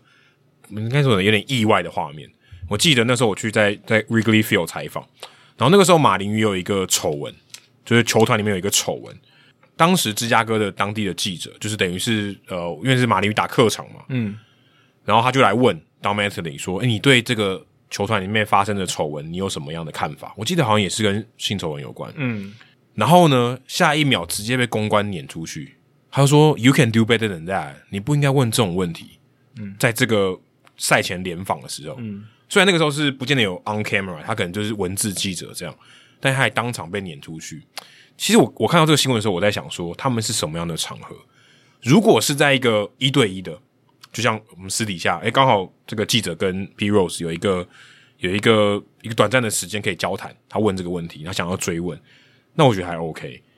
如果这个记者他是在一个公开的情况，例如可能是联访，我不晓得费城队当时有没有安排联访，哦让大家可以公开的访问。嗯，如果是这样的情况下，公关在旁边，这种问题不应该被问出来，Coffee 应该会被被撵走，因为在这个情况下，他等于模糊了焦点。他们不希望说这件事情，因为我们是来庆祝的嘛。嗯，你问这种问题，你可以问，你有权利问，可是我可以让你，我可以让这个呃你要问的这个人，他可以不回答，而且我把你请走，因为等于你违反我的规定嘛。我希望这个记者会是专注在这个这个事件上面，或者为什么你们要来参加，或者你们回忆当年的情况，他们当然会希望可以控制这些问题的范围。所以我其实看到的时候，我我蛮讶异，说为什么这件事情会在那个时候发生？而且如果今天是在那个场合哦，我不确定那个场合到底是什么样的情况。他如果是私底下说，哦，好，今天因为这个事情，因为他回到这里，然后我们因因为用别种方法联络到他，然后他这样回答，那我觉得还 OK。但如果是在球场里面，在那个公众的场合里面，我觉得会发生这样的访问，其实记者要负一点责任。我们先不说他到底发生什么事情，但的确是有点负面。当然，P Rose 的回答也不是很得体，但我会觉得在那个情况下问这个问题，其实记者要负一点责任。但我觉得你刚刚讲法有点矛盾。你刚刚先说好球团可以允许 Coffee 问这个问题，但是又说问了问这个问题把他撵走。没有没有，我是说他他有权利在那边问问题，但他不应该问这个问题。我说在当下，他可以控制他说，好这个问题 Rose 可以不回答，对啊我说你可以做得更好，但他不应该把记者撵走啊，为什么要把他撵走？你可以就跟你就跟记者说，你不可以问这个问题啊，除非他一直闹，你再把他撵走。没有我我说撵走觉就得是不应该说，撵走就说，请他到旁边，这件事情我们这边不方便回答，然后请你不要问这个问呃题。是对啊说，但不是撿走，撵走的是把他请出去。我觉得这个是要区分应开该的。通常都会请出去，因为他们不想让其他记者看到这件事情。我之前看到也是，他把他叫到旁边去，就是你你先站离那个访问的这个场合，你出去，我跟你讲说这件事情你不应该再问。那这样子就是不允许问这个问题嘛？对所以前提应该是球团，你刚刚讲法是球团允许他问哦没有，这个我是说他允许他可以发问，但是不允许问这个问题。他有权，他一定也可以有权在那边，他想问什么都可以。好，但如果你问了这个问题，他觉得不 OK，我就把你请出去，因为这个东西，这个控制我可以控制的嘛。对球团公关他可以控制说，好，我你们今天这些人都可以发言，但是你发什么言，我可以控制这个问题可不可以继续，然后我可以把你请出去说，你不要问这个问题，这个东西是我们应该要控制，这是球团球团公关非常非常重要的工作。甚至这个新闻如果爆出来，我觉得球团公关要倒大霉了。对。等于但说，我哎、的想法跟你不一样了。我觉得 Coffee 问这个问题是 legitimate，的就是他上一次没办法出席费城人的活动，就是因为这个丑闻。对啊，哎对，但是我说要看场合，对啊，我觉得要看场合，他的确可以把这个报道的观点是有相关的，我这非我觉得非常合理，也是很有具有新闻性的。但在那个场合，我觉得他不应该问这个问题。但你不知道他是在什么情境下。所以说我刚刚搞一不好开始是我说，我搞开不始好是说私底下，他如果是在联访的时候，那我觉得非常不 OK。他如果私底下问到这个问题，我想他应该要冒非常大的风险。P Rose 会这样回答他，然后 Coffee 他在后续的推文说，他说好像是 P Rose 的经纪人还是什么的，就是代表的人哦，有跟他说 P Rose 有话要对他讲，可是后来 P Rose 表现出来的样子是他没有话要跟他讲的感觉，所以感感觉 Rose 跟他自己的带他发言的人，或者是代表他的人，好像有一点沟通上面的落差一。定的。我觉得他会这样回答，我也非常同意，他很侵略，很不很不得体。然后这些事情被爆出来，其实对双方，我觉得对于费城人来讲，其实是非常非常不好的一件事情，因为他等于让这个活动有点失焦，你知道吗？对啊，他是啊他完全失焦了。他应该让这件事情控制住，要么他当然可以第一个后悔，他不应该邀请 P Rose 啊来。对，我觉得这是第一点，就是对不应该邀请 Rose 来。再来就是，如果他要发这件事情，他也许应该要让费城人球团知道他要问这个问题，然后我觉得要取得同意，因为费城人球团发给他记者证，这东西是我觉得是一个相互的关系。他的确可以问，那问了他承担的风险，他要负责。对，对如果我他觉得如果他在球场里费面城问这人个问题，，费城人公关要应该要有 sense，一定会有人问这个问题啊。如果他们没有这个 sense，那是公关不及格。对，但他最后这个问题爆出来了，就是我们现在看到这个新闻嘛，因为他就发生在那个房间里面，或是发生在那个访问的场合里面，然后就没有了，问了就没没答案这样子。对可是问题是这个接下来有后续，其实它就是一个很失败的结果。对啊，因为我觉得不管好，不管今天是不是在那个场合问的，就算是私底下问的，这个新闻还是会出来。就是说，不管是 P Rose 是不是在那个活动发言，但是他在好活动之前发言或活动之后发言，那记者一定会问说，为什么这一次费城人球团，你你为什么这一次就觉得可以接受了，可以让 P Rose 回来？你们第一次没有让他来啊？你一七年的时候，甚至对临时就取消这个活可是呃我动，看到新闻里面没有提到这个、欸他就是说他就邀请他来，还没有问说费城人队的观点是什么，就他球团的观点是什么，或者他们对于这对个啊，二所以零一七年的观我点是什么记者的话，我就会问说，为什么你们这次可以接受了？对，可是对不对可是这个事件就是我看 Coffee 的这个报道里面，就感觉他上是他直接去对到了 P Rose，、哦，对啊，对啊，他是说有人质疑这件事嘛？对那你的回应是什么？然后结果 P Rose 用一个很不好、很不得体的回答，对然后就变成一个新闻。所以我不知道，我作为记者，我会觉得这件事情其实不应该是这样。我先不，我是不不评论 P Rose 现在事情做的对不对，只是这件事情变成这样，我会觉得是一个很很大的公关的失败。对啊，而且说真的，他 P Rose 回答的东西让这件事情显得更不 OK。对啊。但当然，一九七三年那件事情，他也没有被定罪或什么的，没有没有，对啊时间已经所以过了。所以这件事情也变成一个罗生门。那大家也在到底他到底干了什么事？那会不会是呃真真的是有 P Rose 被污蔑了，或者是呃他这他跟当年那个女性是两情相悦，可是社会观感又觉得很糟糕，因为是一个三十多岁的成年男性，嗯，跟一个年仅不知道到底是十六岁还是十五十四岁，反正就很年轻啦。而且是 P Rose 自己有承认这件事情，社会观感是不好的。那这件事情本身的对与错，法律也没有给出最后的论断，对没有那所以就是社会公平。那至少一定有一些人是认为这个 P Rose 是很争议的嘛，因为赌跟色这两个东西，它都是陷入了极大的争议这样子。那这一起事件，呃，在费城人角度来看，整个一九八零年的冠军纪念活动，呃，就变得有点失焦，嗯，那就蛮可惜的，因为嗯、是一等于个很很大的公关灾难。大家都在讨论 Rose，了没有人在聊说，诶，一九八零年冠军队成员有谁？那天来了谁？嗯呃对不对？其实也是很重要的事情嘛。对，非常重要。对于至少我觉得对当地的球迷来讲是很重要的。对啊，至少 这真的费费城人球迷，诶，费城人也很就二零零八年冠军嘛，然后一九八零年冠军，他们其实也不是常常拿冠军的球队，是很难得的事情。而且这个活动已经因为疫情延期举行了，那嗯，这样子的话，是真的就是让嗯整个活动是变得有一点变调了。嗯呃，当然，嗯，二零一七年跟二零二二年这两个活动的差异是，二零一七年它是针对 P Rose 的一个活动对，它是庆祝 P Rose 呃要好像要把它加进这个名人堂嘛，就是费城人的名人堂的这种感觉，对，有点像纪念他的，就是是 Wall of Fame。或对他们有一个那个算是什么球队名人堂，对对对对对，然后就是算是一个仪式嘛，就有点像 Barry bonds 当年也是被对巨人队有这个就仪式，就有点是像表扬仪式。对对对，表扬他一下哦。结果呃，因为是针对他，所以那个事件性侵案的丑闻爆出来的时候，也就立即取消。那今年其实主角不算是 Rose，他只是一个配角，他是当然他是一九八零年的冠军队很重要的一个成员，可是主角是整个球队，对，而不是 P Rose 哦。所以对啊，这个确实是一个很很两难的一个问题啊，而且如果我觉得把这件事情放到整个棒坛来讲，我会觉得其实记者这样去做这个新闻，我觉得他是有所选择的。我觉我是觉得追这个新闻其实意义不是很大，因为你更凸显了 P Rose 这个人他并非完人。嗯，对，因为我们都知道他已经是一个不是形象很好的人了。嗯，好，我们要今天继续追，让大家知道他有多丑陋。我觉得这是有选择，他当然可以这样报，可是我觉得，我觉得没有必要。我是觉得 OK 啦，因为记者的工作不就是这样子吗？如果你是一个怎么对讲，对对你的工作不是要 promote 棒球啊，你的工作是揭露真相。如果你是要从记者新闻伦理的这对个对，角所以度我刚来才是看的话，嗯说，以棒球的角度来看，我觉得这件事情，他可以 focus 在更更正面的事情上，例如说刚才你讲那些冠军队的事情，他要选择去报这个也 OK，但我觉得这个不是一个很好的选择。对棒球产业，对，而且说真的，P 而言 Rose 如果今天他是一个完人，他很形象很好，你说报一个说哦，他这个人并非你们所想的，那 OK 好不好？就是你需要一个很突破性的报道，我觉得 OK，因为他本来就已经不是，他就是一个很有争议性的人物，就像你再去报 Jose Canseco 一样嘛，对不对？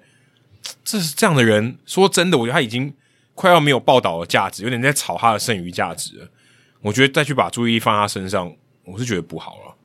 但也是因为 P Rose 他的生涯成就非常显赫嘛，而且他是大联盟的安打王。那就像你刚刚讲，对棒球产业来讲，你看一个全垒打王，这个深陷禁药的风波，然后被整个减掉调查的身败名裂，然后大联盟的安打王，当然跟他自己的个人行为很很大的关系，就是涉赌哦，然后因为这个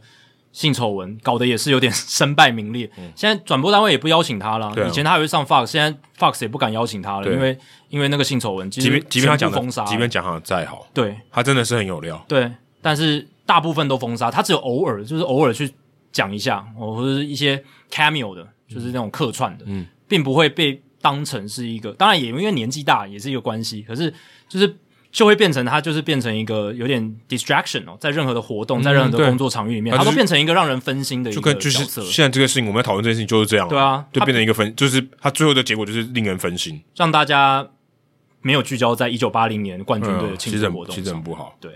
那换一个心情讲一个比较正面的啊，就是 Solomon Bates，这个大家可能没有听过的名字，不过在这个礼拜也上了新闻版面哦、就是呃，他虽然是被巨人队释出了，就是离开了巨人队的小联盟体系，他没有上过大联盟哦、但是他在被释出的同时，他也在自己的社群媒体上宣布自己出柜这样子哦、就是勇敢表达自己的性倾向。那他是一个同性恋哦、同志这样子。那他算是很少数哦，在棒球产业里面，职棒产业里面哦，他还算现役，他没有退休。对嗯、他现在加入了那个 American Association 美国协会的独立联盟的球队，还在投球哦。然后，但是哦、他是现役球员来出柜，这个是非常非常少见的。那他在报道里面是有讲说，二零一九年他就已经跟队友坦诚自己的性倾向，就是有出柜这样子。比较可惜是他在这个礼拜是被释出了啦，但他才二十五岁，其实还有一些转圜的余地嘛，在独立联盟拼一拼，看，诶，搞不好有机会来打亚洲职棒，诶，也说不定，搞不好有一天来中职也说不定，然后慢慢投回大联盟，这也是有可能的。那他二十五岁，身高一百八十八公分，九十五公斤，算是一个嗯身材比较普通的一个投手，所以其实我有见过他本人诶、应该有、哦、二零一九年他在 E A，所以他在跟邓凯威也同队过，所以我也看过嗯他。 OK，应该是有同出现在同一个场域里面。对对，对那他的选秀顺位不高啦，是二零一八年第八轮哦被巨人队选中哦，来自这个南加大，来自南加大的一个选手这样子。他现他就是他试出前的邓凯威是队友，嗯，没错。那他基本上呢，其实过去啊就一直有这样子的念头哦，就是希望可以来坦诚这件事，而且做这件事的人还非常少，因为对于呃同志或者是有 LGBTQ 社群呢，他们要展现出自己的真实的那一面，在公开的场合是比较困难的。那像过去在大联盟还没有出现过现役球员公开出轨，大联盟还没有。其实四大运动都没有啊现役的、哦，就他当下是有工作的，有啊，Jason Collins 啊，他当下不就就离开了吗？他是在他好退像还役，有比赛过诶、就退役的前就是前就是跟贝茨有点类似，但他有出赛过。就在他以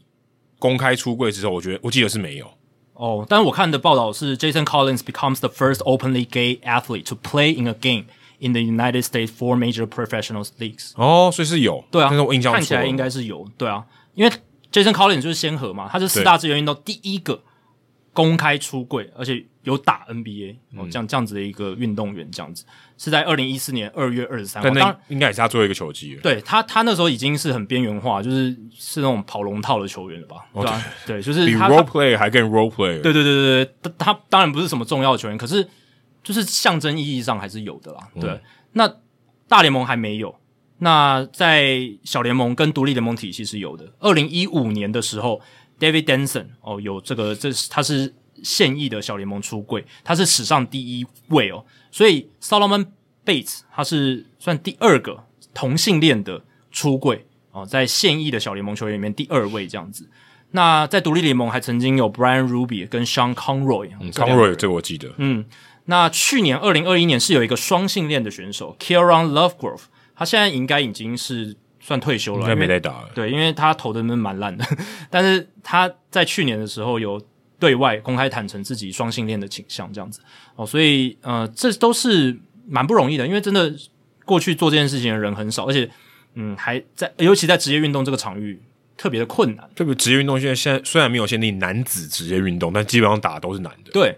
其实基本上对啊，真的没有限制。你大联盟如果有一个女生真的投的可以啊特别好，对啊是可以上场。 Ginny 对 Baker，但他不存在这个时空。对，她在一个虚拟的世界里面，对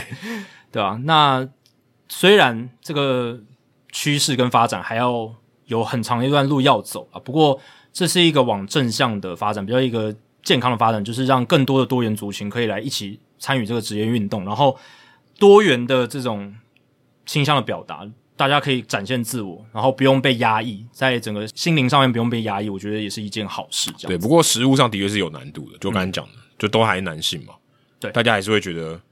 嗯，这至少不是一件常见的事情。但我觉得到最后，如果真的理想的状况是像这种新闻，不应该是新闻，就是正常，正常啊，就正常我我喜欢谁就是都 OK，对啊，就嗯不用不用特别被就像说报道出来如果今天我有四个老婆，也 OK 吧？假设假设没有犯法的话，对不对？嗯对也 OK，但只是他为什么要编？为什么要讲出来？就是为什么我一定要是新闻呢？其实就像是呃，比如说有个球员他都不吃海鲜，也可对啊哎，，对我我从小到大我都不吃海鲜，我讨厌海鲜，我讨厌到爆。，对，但或这不会成为新闻嘛，对不对？对或这者是一个喜好嘛。或者一个可能是一个花边新闻，对对对对或者可是吃素啊，我就是吃素这对样对子对。对，不会被变成一个重大的社会新闻或者一个 big deal 的这种感觉。但现在在我们这个环境里面还是还是这样，它还是一个大新闻，所以我觉得这个应该是理想状况下不应该是这样，对。应该是到大家就很就就很习以为常。哦有网友在推特上问 Bates，问他说：“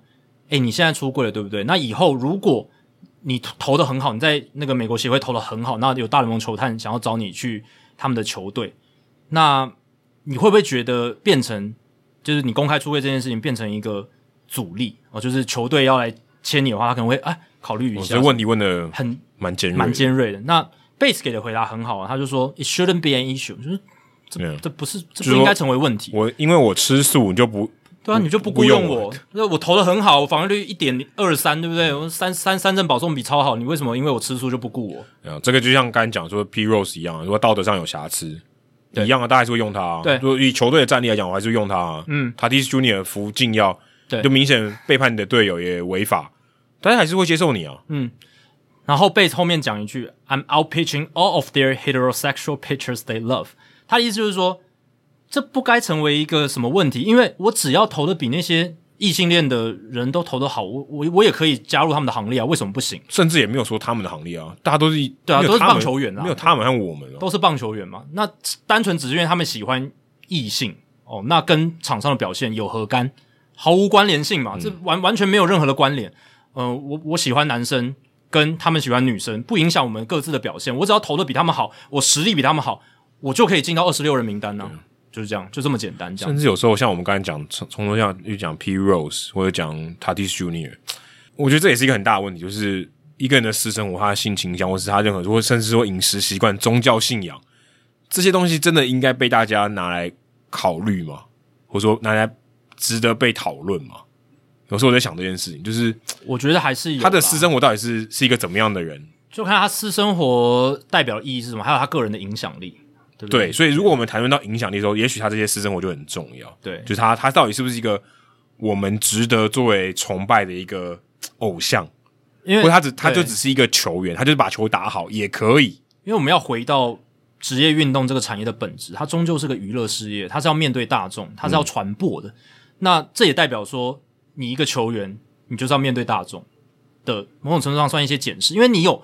示范效果，你在场上的行为被会会被放大。对那有时候你私生活的一些行为也会被关注，所以这也是为什么，呃，这些人的私生活或者他的一些呃个人的喜好偏好会被媒体报道的原因，因为有人关注。对，一方面你可能用影响力赚到钱，没错所以你要为你的影响力有一个相对应的责任责任，嗯，如果你今天就是一个一般的人，就你就讲难讲难听一点，或者你就是一个打球的人，嗯，你就是业余的球对员，谁谁管你干嘛？真的因为你没有影响力，真的，你想干嘛就干嘛，对你只要球打好，我相信球队总教练还是会用你。这是个对应的关系，对啊，所以 我们常讲就是电影常讲嘛，就是什么能力越大，责任越重。这某种程度也是你，你身为公众人物，你有更大影响力，那你用影响力变现的能力也有，那就你这得到好处了你。得到好处了哦，所以你相应来讲，你要付出一些东西，你要牺牲一些东西，就是你的私人的一些隐私，所以，所以嗯可能其会被实牺牲，所掉。以其实像贝斯这样，他其实牺牲的很少。这也可能相对也来讲比较所以少这也可能是一个风气很大的一个原因。然后因还为有有些人觉得他牺牲很多，我们是不知道，但现在情况的确是这样。对然后为什么像到目前为止只有小联盟跟独立联盟的球员愿意出柜，也是因为他相对来讲他的风险比较低，嗯，因为他名气还没有那么大，他要面对的余波还有大众的检视、媒体的检视没有那么大，嗯，那你如果今天是一个大联盟球员，你的你的做很多事情的杠杆都变得很大，就做事都会比较顾忌，即便这件事是一个完全正确的事情，但它也会带来一些他不想要面对的发展。一定会有一些什么所以这所以这是干扰的、对恶意的骚扰的检对，视，所以这是他要承担的。所以他所以才会因为说，OK，我是小联盟球员，我也许我承担的是相对少很多。对如果今天我是大联盟球员，那我我即便做了一件对的事情，我我的风波闹不完。嗯那大联盟除了球员以外，这个裁判有曾经呃现役而且公开出柜，就是 Dale Scott。对，那其他还没有，他已经退役了吧？已经退役了，已对经啊，他退已役经了。退役了。但整个大联盟的环境呢，哦，相对来讲又是更保守一些。第一个是我们刚刚讲的，就是比较充满这种男子气概的环境，就是 masculinity 这样子。这也就是真的，这也是这真的这也是真的，事这是事实。呃，比较难以去呃让这种呃就是怎么讲，就是 Solomon Bay 这种性倾向的人去勇于表达自己，这是环境是比较难。然后，然后呢，再来就是我刚刚讲的，就是嗯，相对来讲比较保守，趋于保守的一种这种意识形态哦，那也会更去压抑这一些 LGBTQ 族群，嗯他们的自我意向的表达，但我觉得这个随着时间过去都这都会好的。会慢慢对，这都好转到最后，也许一百年后根本就不是一个新闻。嗯，因为现在一开始大联盟很多球队开始办 Pride Night，、哦、嗯就是同志骄傲夜，然后有更多的人，你看小联盟球员慢慢的有越更多人来出来做这件事出柜，还有就是大联盟也有这种多元族群的这种事业部嘛，对不对？就是他们希望可以啊、呃在这个方面上做努力啊，比利病啊这样子的人有有担任一的大那个病，对对对对我怕有些听众不知道 B B 病是谁，啊、对，不是那个运动家队的那个运动家队是有一的，然后对对对对然后这个大使哦，他是豆豆先生。豆豆先生就是只有 B E A N 这样子。那希望啊，这个改变可以慢慢成真，然后希望这个大联盟的球员的铺哦是一个欢迎各色各样的人都可以来打的一个环境。我是这样很有信心啊！我觉得这个事情长久下去，这一定是会发展成这样，嗯因为这个就是大家可以慢慢理解的事情。没错，没你错。说一开始你要一触可及也太不实际，但这个东西我是很乐观。对文化层面哦，跟这种意识形态的东西，确实是需要慢慢去扭转观念上的一些改变，因为它本身呢，哦，并不是什么对社会有什么负面影响的事情啊，所以我相信，等越来越多人啊、呃接受了这些新的想法和观念之后，像改变，就像 Adam 说的，会慢慢成真这对样子，，而且表态跟不表态都是他的权利，哦这个对啊也很对啊对啊重要。对啊你说你要强迫他表态，这个也不好。呃我相信在北美四大职业运动，现在现役一定有一些呃，不管是双性恋、同性恋、LGBTQ 的，一定有。你按照这个社会比例一定有啊、一定有，对，一定有，只是不敢讲或者没有说哦，等等，或者是他觉得没必要说，他过得很好，呃，这这也有可能，对，哦，对啊，对啊，是这样，是这嗯因为样。呃，身为一个 LGBTQ 人，他没有义务一定要去推广这件事情，或者哦，是对啊，去对，用没错，没错。对所用以我于刚发才声说表态或不表态都是他的权利，都是他的权利。对，好，接下来解答冷知识哦。刚才问到就是 Jason Hayward 嘛，就是我们主节目有聊到的主角之一。转队到小熊之后，二零一六年开始至今的 OAA 出局制造值高达四十五。好，这段期间呢，他大部分守右外野了，也有守一点中外野这样子。那在同期间，所有符合资格的外野手一百三十八人，Jason Hayward 四十五，高居第十三名，算是在前百分之十，表现算很不错。那刚才的问题就是要问大家，第一名跟最后一名分别是谁？Adam 刚才猜第一名是 Michael A. Taylor。 Michael A. Taylor 哦，并不是答案哦，答案是 Lorenzo Kane，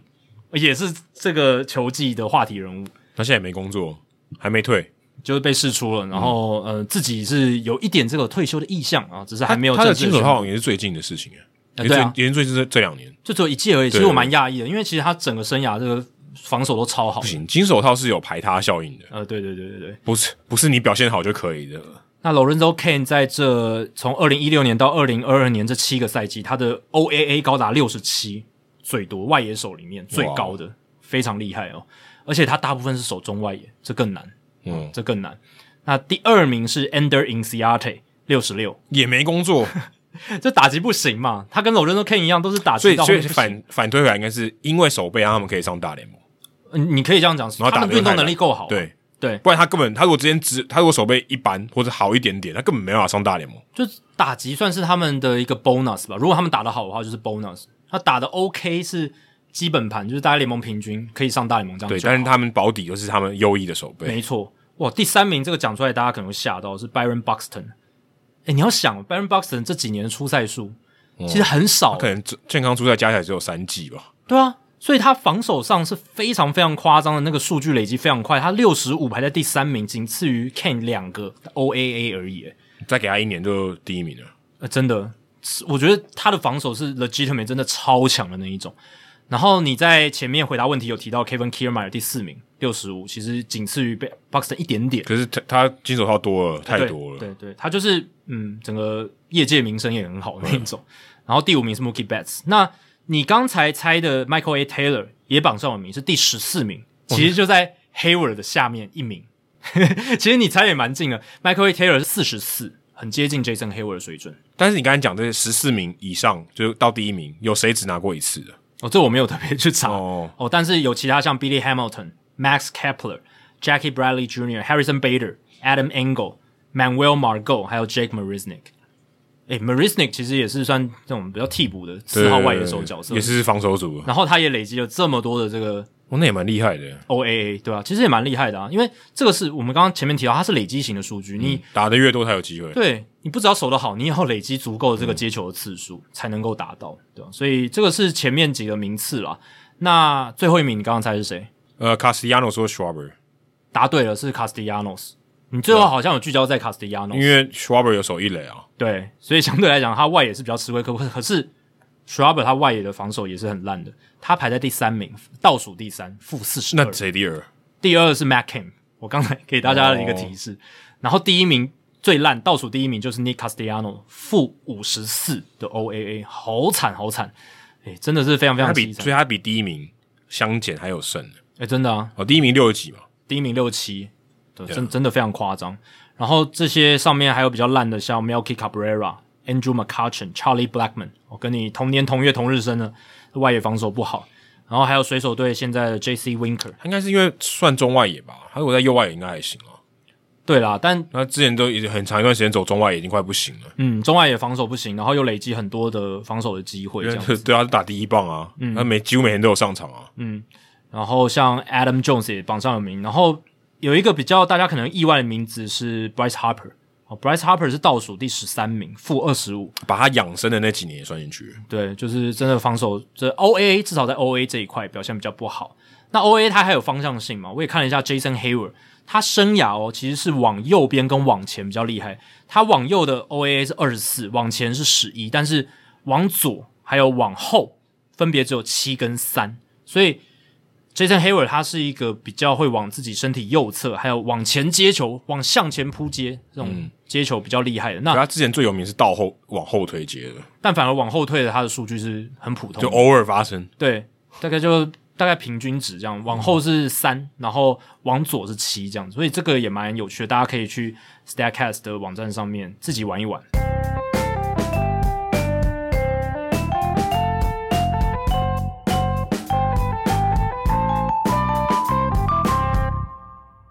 好，接下来进行本周的人物我来讲单元。Adam 这个礼拜哦是要介绍我们刚才已经有提到的人物，对，而且可能是我们最后一次机会介绍他。呃有可能 要讲的这么感伤，是不是？未来比较难有机会吧。哦， L V 啦，就刚刚我们提到的这个老虎队的前总管，嗯对，来聊一下他哦。他今年六十四岁，你说也差不多戒退嘛？对我说 呵说真的，以总管现在的年纪来讲，他算蛮大的。嗯，那刚才 Jacky 有提到，他出生自古巴，不过他其实没有在古巴生活太久，啊他的还是个 baby 的时候，家里就到了美国了，所以基本上他跟古巴是没有什么连结的。很早就移民了啦，嗯对，在他完全还没有任何记忆的时候，他就已经到美国了，有点像 Nestor Cortez 好像也是这样子，对就是洋基队的投手就。在迈阿密生活这样对。他的爸爸 Ralph Avila 是道奇队的球探，哦，也是他因为要追求这个算是棒球生涯，嗯他在古巴的时候其实打是那种 semi pro 是 semi pro，就是那种半职业的这种联赛啊棒球员，嗯，所以他就想说，啊，我要去美国，觉得他美国梦啦，所以他后来也成为道奇队的球探，所以他们家族是跟这个棒球是很有渊源的，嗯，那古巴很多人从事棒球相关的不管说他可能是职业，但是他的确是个很喜欢棒球，或想要在棒球产业有一份工作这样子。对，而且、呃很早年的时候，在古巴跟美国翻脸之前，其实两边的交流是蛮频繁的。啊对对对，而且那个时候差不多是一九六零年代，没错没对，错所以那个时候他就是他的爸爸就 Ralph Avila 就是成为道奇队的球探，然后那时候 Avila L Avila 哦，我们现在讲的 Avila 都是 L Avila，、他嗯当时也在小时候在学英文嘛，他刚来美国，对一定学要英学嗯文，那他的工作就是帮他爸爸翻译这个球探报告，哦因为他，爸爸讲西班牙文嘛，他英做英很翻西，对，因为那当时你这个报告还是要拿给球团的人没看，错，那他就是观察这些中南美洲的球员，那都是写西班牙文，所以他就诶等于在翻译的过程中学了蛮多棒球的知识。他甚至还说，这个我看到 Athletic 的报道里面讲到 El Avila 的一个专访，他说他小时候他的爸爸还会充当这个 Tommy Lasorda 的司机，嗯，就可能载他去球场或什么的，所以他常常在这个呃接送的过程中也把 El Avila 一起带着，嗯，所以他们诶、常常耳濡目染下学习很多这种棒球可以说比较 old school 一点的知识，这样、对啊当下就这种。他在一个很好，相对是蛮好的环境下学习这些棒球的东西，累积很多，因为你想说他要一直看那些球探报告，而且他看不是就这样看过去，他还要翻译耶，翻译是要非常精细的阅读的，所以他等于是有很多文本的阅读，再加上这种情境式的渲染，对，就是一个环境的熏陶嘛，让他可以慢慢成长，成为一个呃含有大量知识的一个棒球人。这样，不过他的这个技术上真的不怎么样，啊、对，当然就看的嘛。如果他如果打的真的很怎么样的话，现在可能大家为人所知，他可能是一个选手。对，应该是棒球数据，而不是他担任总管的事情。对对对，那 El Avila 他也是个捕手，就跟他的儿子 X Avila 一样，我相信应该是有关系的。他大一的时候，他念大学，然后他就选秀，呃，但是没有被选上，但他以这个 undrafted free agent 就跟道奇队签约，还是有去打，还是有去打职业，不过只打了一年就没打了。而且在那个 Baseball Reference 上面还可以查到，他在一九七七年他打 Rookie Ball，在这个新人联盟，然后在道奇队的新人联盟有出赛，但就两场，两个达西，有一支安打，打击率五成。所以这两场就已经被看出来，完全没有任何机会了。他这个报道里面有提到说，他大部分时间都是当牛棚捕手， OK，就等于有点陪练的啦。嗯，真的是陪公子练球嗯然后可能一个偶然的机会，我们需要人，然后你上去打打个代打这样子，所以他就是这样哦，没有什么没有什么潜力啊、大家也很早就知道说啊、我我不是打这个职业棒球的料，嗯，他就好，那我就不打了，我就去回去念书，他就到这个 Saint Thomas 这个大学去念运动管理，就是还说好好，我还是想要从事棒球产业的相关的工作，那我去呃，也许到球团工作啊，对也许像我爸一样有机会，对，那他在当时他到这个 Saint Thomas 的时候就认识了现在很有名的这个 LSU 路易斯安那州大的这个教练，当时他也不有名，他比 Avila 大一岁而已。他当时认识的这个教练叫做 Paul Manieri，啊，他现在是很有名的。不过当时这个球队还没有就刚成立，那 program 还没有很强嘛。对，还还还还很弱，对，那 Manieri 他说，他刚开始来这个学校的时候，开始要教球的时候，球场连休息区都没有。哦，那真的没有那么惨欸，非常非常真的草糟创。 对，然后 L V Villa 当他的助理的时候也没有钱，他就等于是学生兼教练，当投手教练这样也没有钱，哦，所以他就是有点做义工性质。对，志工性质。然后他后来哦念一念书，大学毕业了，然后有一段暑假的空档，他就因为他爸的介绍，就到道奇队，当时也在佛罗里达，现在是在亚利桑那的春训基地做那种文书的工作，就做公关助理、媒体公关助理，因为像我们刚才讲开记者会的时候，他可能旁边在盯场那种人，啊呃或者帮忙呃塞麦克风。然后他说他早上每天去就是剪报，哦，我们报纸上有关于道奇队的新闻，我们把它剪下来，或是可能比赛的时候，因为他们道奇队春训基地还是有那种 rookie ball 在打嘛，还是需要一些东西，有一些媒体公关还是要做对。那他当时就是在做这些事情，但也做一下下而已。那就是然后或者是什么卖广告啊，那种外野看板的广告，就做这些杂事。后来他做了一年以后，诶，他爸那时候就被调到这个多米尼加棒球学校，那时候刚开始设立，还没有哦。对，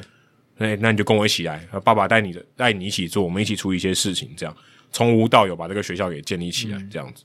后来他爸爸还签下了 Pedro Martinez，因为道奇队算是在这个领域非常早开始做的，对然后而且做的很成功的一支球队，对吧？你看那个时候不只是 Pedro，他他爸哥哥也是，软梦对也是啊，对啊，他哥哥软梦一开始还很很比甚至他比有他名出名对多比他了嗯出名多了，所以都是很成功的。对，当时他也有参与到这个道奇队这一段，所以可以看得出他其实接触到蛮多球探早期的一些事情。不过他就他爸爸就说：“哎、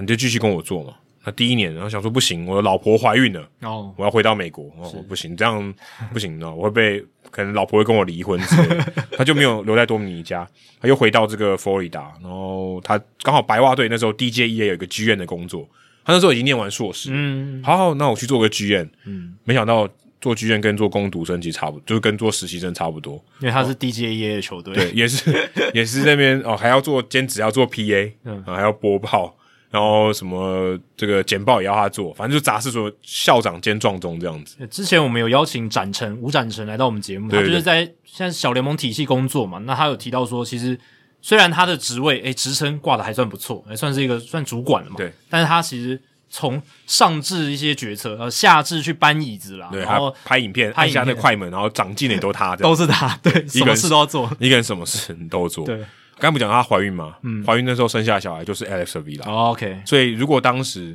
他没有回去的话，Alex Avila 搞不好也不想认他做爸爸了， 有可能对不对？有可能啊，就你这个就被抛弃了嘛，对不对？嗯对啊对啊对啊被抛弃了那。是一九八七年出生的对对 Alex Avila，后来 Manieri 他发展的不错，然后后来被挖角到空军棒球队去做教练。那他就想说，哎、你要不要来帮我跟我工作？然后哎、那个 L V 达说不行，我算了，我留在我这个 Saint Thomas 好了。嗯，后来 Saint Thomas 就给他带带出一个二连霸的球队，哦，还不错啊，还蛮会当教练。所以教练职 L Avila 也可以、哦，，对，也可以。他毕竟他可能跟在 Manieri 旁边也做了一下，就是投手教练算副手的工作嘛，也懂得一些带兵技巧。后来也带的真的不错。然后那个时候刚好那个佛罗里达马林鱼队扩编嘛，要扩编了，诶，这个当地哪些人才新球队、来认识一下？嗯，那 L Villa 就被延揽， o k 他就说：“啊诶，地方人才，地方人才，没你古巴人嘛，又会讲西文，对不对？对。然后那你去做中南美洲的球探好好适合，超适合的不适合，啊，不适合他根本没住过古巴， 哦。会讲语言不代表你能融入当地的环没境。有没有人脉。对对嗯如果我今天是当地人，我当地学校教练，我有人脉嘛？我说这哪些学校啊？他没有人脉，所以一开始真的很辛苦。什么？我记得好像他说一开始都签不到人，嗯没有人脉嘛，都被人家签走了啊、只会讲西班牙文没有用了。你跟其他二十六队在竞争呢、欸，对啊，二十可能不止二十六个球探，你那边跟他竞争，你怎么赢？有些球探已经在那边布局很久了，你这个初来乍到的又没有前面没有一些基础的，你看对你不对爸做到那么大，他就是已经搞定这些事情了。对啊啊你对啊你这个菜鸟啊怎么做，对不对？一开始真的很难，嗯，所以一开始他真的都签不到。那后来他就是也是慢慢克服这些事情，他就慢慢开始有有一些进展，后来就做到这个马林队的球探长，因为做的真的不错。所以一九九七年跟二零零三年的这个夺冠班底，有很多人都是他签的，什么哦尼方和南德斯算他签的，他的任期之内、嗯、做了很多事情。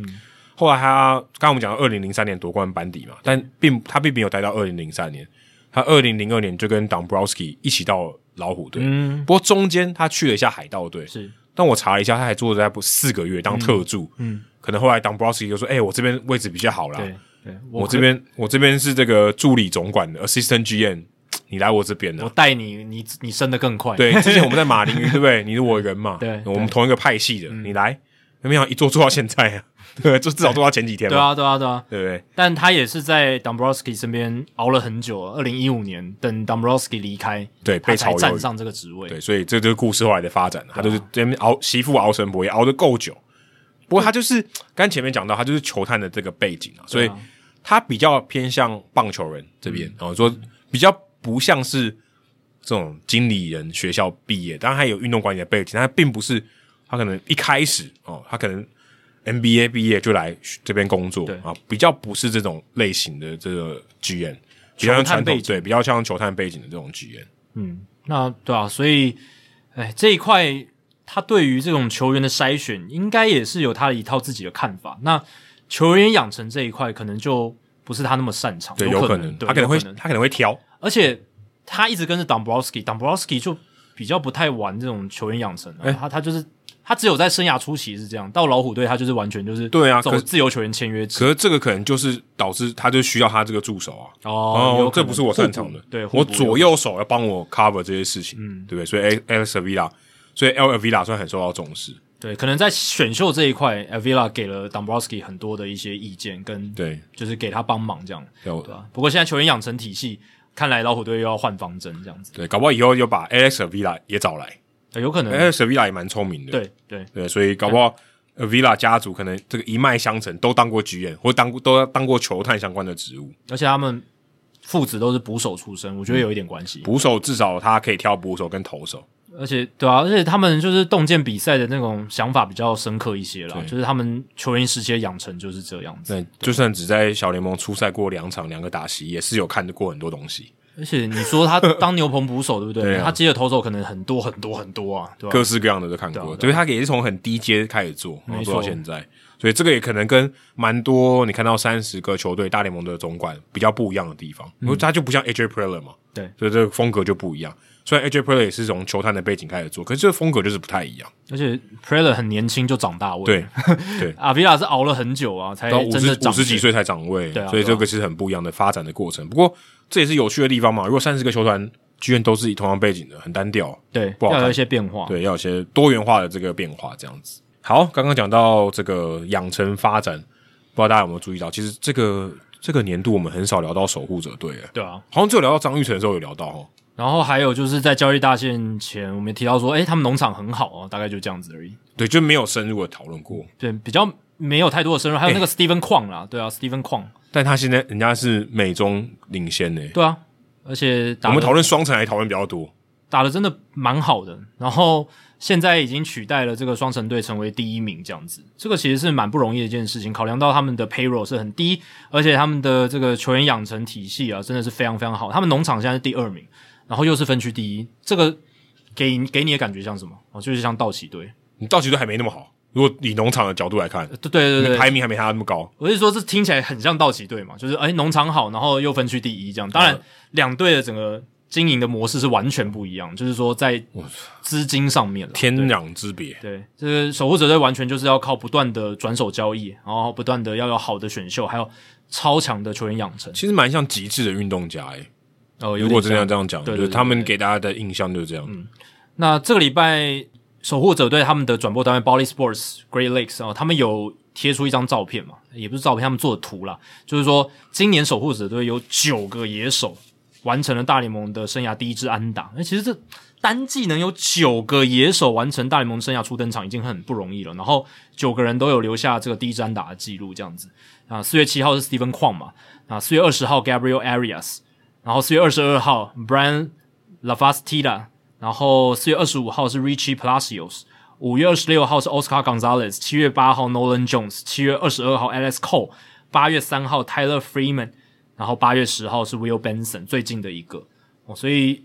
真的是他们很多农场的一些好物哦，现在要开始慢慢的来收割，那他们也是要靠年轻球员来组成球员的这个核心阵容，才能来做竞争这样子，对吧？那其实呃，守护者队他们就是这样子一支球队嘛，要靠这个年轻球员来支撑整个团队的体系。那在我们录音这一天的现在大联盟的排名，守护者队仍然是美中的第一名，六十一胜五十三败。然后现在双城队是五十八胜五十五败，哦，所以两队之间是有一定的胜场差了，逐渐拉开了。嗯二点五场，对啊，那这个也是还蛮大家蛮出乎意料的。对，你看像 Steven 矿就有点反映了，就是守护者队的状况。Steven 矿刚上来的时候很火很强烫，，嗯，然后五月份超大的低潮，大家觉得原形毕露。然后哦他他照照理来说本来就不是应该那么强的球员，但是诶六七八接下来几个月份他恢恢复了身手，反弹哦了，强力反弹，对，当然没有恢复到他四月份那么夸张啊，可是他的整个打击的火力呢，就是在联盟平均之上，而且符合他打击的特色，没有什么三振哦，然后选球是因为很好左外也蛮多 highlight 的，哦，对啊，手背也不错，因为他运动能力好嘛，然后 contact 他的手眼协调击球能力很强，所以他会是一个很好用的选手，就是一个高打击率的球员这样子。那这也让大家带到说，就是守护者队今年的团队其实非常年轻哦。守护者队今年野手平均年龄二十六岁，全联盟最年轻。他们的投手平均年龄二十六点五岁，也是全联盟最年轻的哎，。张玉成都还比这老，呃对啊，嗯张玉成已经超过他们平均年二龄六多，对啊，守护者队的二十六岁的年纪，野手端比第二名的海盗二十六点六岁还要年轻了零点六岁。那给大家一个 context，就是一个脉络，最老今年野手最老是洋基队，三十点七岁，哎、中间足足差嗯了差了了四四岁岁多，对啊，很多很多。然后野手看完，投手这一边二十六点五岁的这个平均年龄也很低。第二名老虎队二十七点四岁，老虎队刚刚讲的一一一狗狗一狗票都是啊了，大部分都菜鸟，对大部分都是都一两年年而轻已，对一两年。然后第三名皇家队二十七点四岁，红人队二十七点五岁，全部都是重建的球队。大部分都是重建中的球队，也合理啦，因为重建中的球队就是很多年轻人嘛，嗯对，对，所以阵容年轻不一定代表这支球队很有竞争力哦。虽然我们这几年通常常说常，通常年轻的球队比较没有竞争力。虽然我们这几年常常说不是年轻球员当道嘛，嗯很多超级的年轻的 super star，而且大联盟整体的整个年纪也是往年轻的趋势在走。可是你跟其他球队比较，如果你真的是全联盟最年轻的话，对你如果相较起来，如果绝对值对也许都是一直在越来越年没轻，错可是相对起来你非常年轻，那代表你其实通常竞争力不会太好。不一定是好事啊。对对，通常不会好通通常都是比较差的，通常都是重建中的球队这样子，对吧、但守护者队是反其道而行的感觉。那我看到美国有一个网友，他整理出了就是在大联盟史上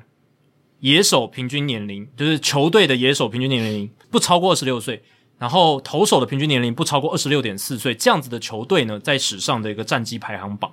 那今年的这个守护者队在打完一百零九场比赛的时候，胜率是五乘二三，美联中区第一。那这样子的数据，其实在史上排到第四名哦，已经非常高。因为就像我们刚刚讲的，大部分这种那么年轻的球队，它其实战绩不会太好，嗯，然后整体的阵容不会太强，所以今年的守护者队的这个胜率，在这么年轻的情况下，已经是很了不起了。史上野手平均年龄不超过二十六岁，投手平均年龄不超过二十六点四岁，战绩最好的球队是一九七零年的红人队。那一年他们拿下了一百零二胜六十败，六成三的胜率，世界大赛输给精英队，所以是有打进世界大赛，很厉害，很厉害。那也算是大红机器刚开始萌芽的一没年，错，刚发动，真的，所以呃是一个有指标性意义的一年。那第二名是谁？第二名是一九六九年的 Amazing Mets 纽约大都会队。这两队你刚才讲这两队其实都蛮传奇的。对，那个时候大都会队当然也是扩编不久，不到十年，嗯，然后阵容还算年轻。然后那时候大都会队一九六九年一百胜六十二败，六成一七的胜率，最后拿下了世界大赛冠军。然后第三名是一九八八年的海盗队，不过这就跌的比较多。一九八八年海盗八十五胜七十五败，只有五成三一的胜率，国联东区第二。所以这告诉了我们什么？就是过去哦，野手平均年龄不到二十六岁，投手平均年龄不超过二十六点四岁，这样子的球队胜率超过六成的只有这两支球队，就是一九七零年红人跟一九六九年大都会，其他的胜率都在六成以下。对啊，代表球队不会太强。嗯，对，经验很重要啊， 对吧、经验是很值钱的。没错，大部分年轻代表就是没有经验，对，没有经验，然后很多都是刚上来，对啊，就是可能还有很多犯错的可能性这样子。那呃，像今年的守护者队，虽然现在是美中第一，可是也是因为美中的战绩相对来讲是比较薄弱的，嗯，哦，所以才能站上这个领先的地位这样子。那我也看到一个数据，就是在有人去统计哦，今年以前一九一六到二零二一年这段期间，全联盟打者最年轻的球队他们的胜率还有夺冠率，以及全联盟最年轻投手，就是投手平均年龄最年轻的球队，他们的胜率还有夺冠率，以及全联盟在这两个部分都最年轻的这这个种很球难队，诶、胜率还同有夺同时冠率都很年轻，很难诶、对啊，像今年守护者队这样就是这很少这见，这很少见，非常非常这个少所以见这个母数其实很低，很其实少。没有到非常多啦，对啊。然后你如果去看哦，在打者最年轻的球队，在一九一六到二零二一年，他们的胜率只有四成五九，所以符合了我们刚才说的说法。而且季后赛率只有百分之八点五，夺冠率呢只有百分之三点八，哦所以是非常少的。然后投手最年轻的球队胜率也只有四成五六，然后季后赛率百分之八点五是一样的，然后夺冠率只有百分之一点九，反而更低。如果是两边都是最年轻，就是整个整体年龄都最年轻的球队，他的胜率只有四成二七，耶，其实蛮糟糕的哦。季后赛率只有百分之五点六，哦，就是所以这是这个就是比前面又更低这样子。所以你如果两两边都很年轻，然后像这样子的球队胜率要打出超过五成，其实已经很难了。那遑论说要打进季后赛，但今年守护者队可能两者都打得到，这是很不容易的事情。对，很很罕见的。真的非常罕见，对吧、所以今年的守护者队真的是，你可以说蛮猎奇的吗？就是蛮特殊的啦，对吧、真真的是这样。那前一个就是投手年龄最年年轻，然后呢拿下世界大赛冠军的，又是大都会队，一九八六年，一九八六年的大打都会败红袜队那一次，对，就是独爱孤等嘛，嗯，对，那那那个时候，他们那个时候是一百零八胜五十四败，最后拿下世界大赛冠军。那前一支最年轻的打者球队，然后拿下这个世界大赛冠军，已经是一九四六年这个圣路易红雀队哦，圣路易红雀队，有 Stan Musial 的时候对，那是很也就很古早了，有所以吗？那时候有 Stan Musial 了吗？应该有应该应有该有哦对应四该有零年代的。对对对。那如果看到这个最老年纪，你看到最年轻，一定要看到最老。诶，最老年纪就完全不一样哦。打者年纪最老的球队，他们在一九一六到二零二一年这段期间的胜率是五成一九，诶，超过五成。季后赛率百分之二十二点六，然后夺冠率是百分之二点八。夺冠当然很难讲，就是有点 crap shoot。可是季后赛率显然的就是比较好，胜率也高了很多，这很这很正常，啊因为比较有经验。哦然后代表你有一大堆老经验的人啊。对，而且就算是最老的球队，他的年纪大概也就是二十九、三十岁吧，对不对？三十一岁这样子，他也不是普遍都是比较完成体的。对对对对对，有很多主力可能二十七、二十八，嗯然后搭配着一些老将这样子，三十三、三十四岁这样子。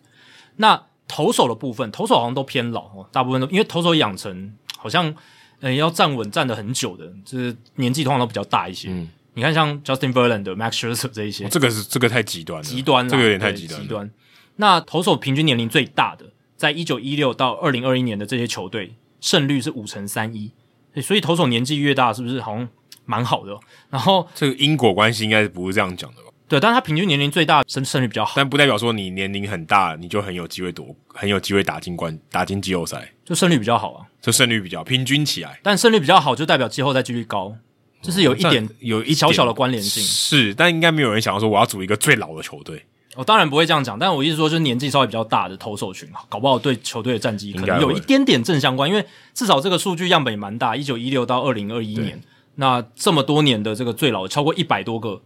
这个投手年纪最大的球队，他们嗯胜率是平均都是超过五成三的，五成三一。通常越老的投手会有越有经验的投手，他应该比较能应付比较长的赛季啊，对就他知道他稳定性会比较高一点。这也是如果他不够稳呃定，我想他出来已经被淘汰掉了。，对对，可能很早就结束了，或者、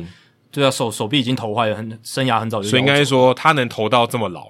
代表他也很实力，对，很如不错了要。不然他早就被淘汰。哎、对，可以这样讲，应该可以这样解读啦，对吧、那夺冠率一样是很低，百分之四点七。可是这种投手平均年纪最大的球队，他们的季后赛率是百分之二十九点二。那如果两者都最老的话呢，就是打者平均年纪最大，投手平均年纪也最大的这种球队，样本数当然比较少哦，可是他的这个胜率是高达五成五五，然后季后赛率是百分之四十哦，所以其实是蛮高的哦，算算蛮高的。嗯，找了一大堆老经验的，对啊，你看像这样子的球队，呃，像二零零一年的响尾蛇就是最近一个案例，哦，他们投手平均年龄最大，野手平均年龄也最大，最后拿下世界大赛冠军。可他们那时候是一个非常年轻的球 队，哦，对啦，就是响尾蛇以那时候超年轻，队史来讲对啊非常年轻，可是他们找了一堆老将来。你看，光投手群两大 k e r Schilling 跟 Randy Johnson 都很老，所以这个提提供给台钢雄鹰一个很好的这个例子。但我必须说，那个时候有时代因素，那时候是禁药年代哦，所以一堆老人都、老妖怪打得很好。老妖怪靠近腰在撑，对，我觉得这样拿会不会太这个地图炮会开太大？有点太大，可是一定有一部分球员的生涯可以那么久那么好，会受到禁药的帮助这样子。我觉得现在这个年代要做到像响尾蛇那那个时候的事情难度非常高，因为现在是比较年轻球员当道，哦、真的大家都是主要的战力的火力来源，或者是投球的威力来源，都是来自于年轻人。现在可能更讲求球速跟 power 啦，以前可能你这种球速不够快的老投手还是可以混口饭吃，现在相对是比较难。就是比较对啊，以以前那种 finesse 的投手好像还有比较大的生存空间、嗯，现在现在感觉很难了。但嗯，就看这个大联盟用球能够不谈到什么时候。那你看，像今年就比较多这种球位比较不好的对投手的生存空间了嘛，比较嗯大，对，然后小球也比较变得比较多了，这样子，对，所以对吧、你看光球的改变哦，呃就可以改变很多事情。那禁药年代的不同，这个棒球年代的不同，也可能会影响这个数据。所以这个这个其实是一个蛮有趣的。我说，啊如果、如果今天让一个人来分析这个，我觉得光这个数据可以，对，可以分析蛮多事情。对啊，但这个数据就仅供参考了，大部分是好玩的、对啊。那但是就是说，其实还是可以看出一些大方向的对趋，势。你是觉得有点猎奇的数据，可是事实上我觉得是可以看得出一些东西。对，过年轻的真的太年轻的不一定是好事，然后诶太老的太老的年年纪很大的，反而诶胜率还算不错。就是、啊对，因为通常觉得老，如果是最老的球队，感觉好像嘖没有什么未来性。但这是平均数、对平均值嘛，所以说他阵容一定可能如果你这个还要加上标准差会比较好啊，一点。对对对对对，但没有分析的那么细了，但主要就是从平均去算，对吧、提供给大家。那来看今年的守护者队，他们今年、呃、有机会，如果打进季后赛，有挑战总冠军的机会吗？有可能成为史上第一支，就是野手平均年龄最年轻，投手平均年龄最年轻，然后还拿下冠军的球队，史上第一支，以前还没有发生而过。且薪资可能也是倒数前几名拿下冠军，呃哎、可能也是，对啊，这个也很难，对啊，而而且且我我更难。这个真的很难。大家你可说能会薪想，资倒数前三名，然后拿到冠军，这个真的是应该是非常困难的事情。嗯，哎、大家可能会想说，这个平均年龄怎么算的？球员不是来来去去嘛？我刚刚引用的那个呃，最年轻还有最老球队，就是不管是野手、投手还是两者，这些数据他的那个年龄都是有经过加权的。就是说，有一些球员他可能出赛数很少嘛，那他的这个年龄的权重就低一点。那那种哦出赛数很多的，像 Jose Ramirez 天天出赛的，他的这个年龄的权重就大一点，这样子。哦，等于是把所有出赛数变分母，对然后应该它有的变分子，给它一个权重。对，有权重，所以并不是说、诶有一个球员他可能二十岁只上来喝了一杯小咖啡，出赛一场哦，我也在就是也把他视当为同对仁，不是他这个数据是有做一些权重的去分析的，哦，那所这以合理哦，更准确一点了，这样更准比较确。不是以个人为主哦，对对对而是你在场上的时间的年龄。哎、对对对对对，应该是有这样子的一个调整，所以我是觉得这个数据有它的一定的参考价值，嗯，还蛮有价值，蛮有价值。等于说他真的要上场，他没有上场，或者他上场贡献很少，其实这个意义就不大。没错。好，以上就是两百八十二集的全部内容。那大家如果喜欢我们的节目的话，请记得千万不要推荐给你的朋友，因为这样做的话，你很快就变成朋友里面最懂大联盟的那个人啦。你的朋友没有听到《h i t 大联盟》大联盟的知识，就会越来越跟不上你。假设你有任何棒球的相关问题，我们的听众信箱也欢迎你随时来信。你可以在我们的节目叙述，还有我们的官网 hito mlb.com 上面找到。还有，别忘记到 Apple Podcast 还有 Spotify 给我们五星评价，还有留言回馈，让我们可以做得更好，也让那些还没有听过 Hito 大联盟的朋友可以更快速的认识我们。那如果你写的不错的话，我们也会在节目开头中念出来，分享给大家哦。今天的节目就到这里，谢谢大家，拜拜。拜拜。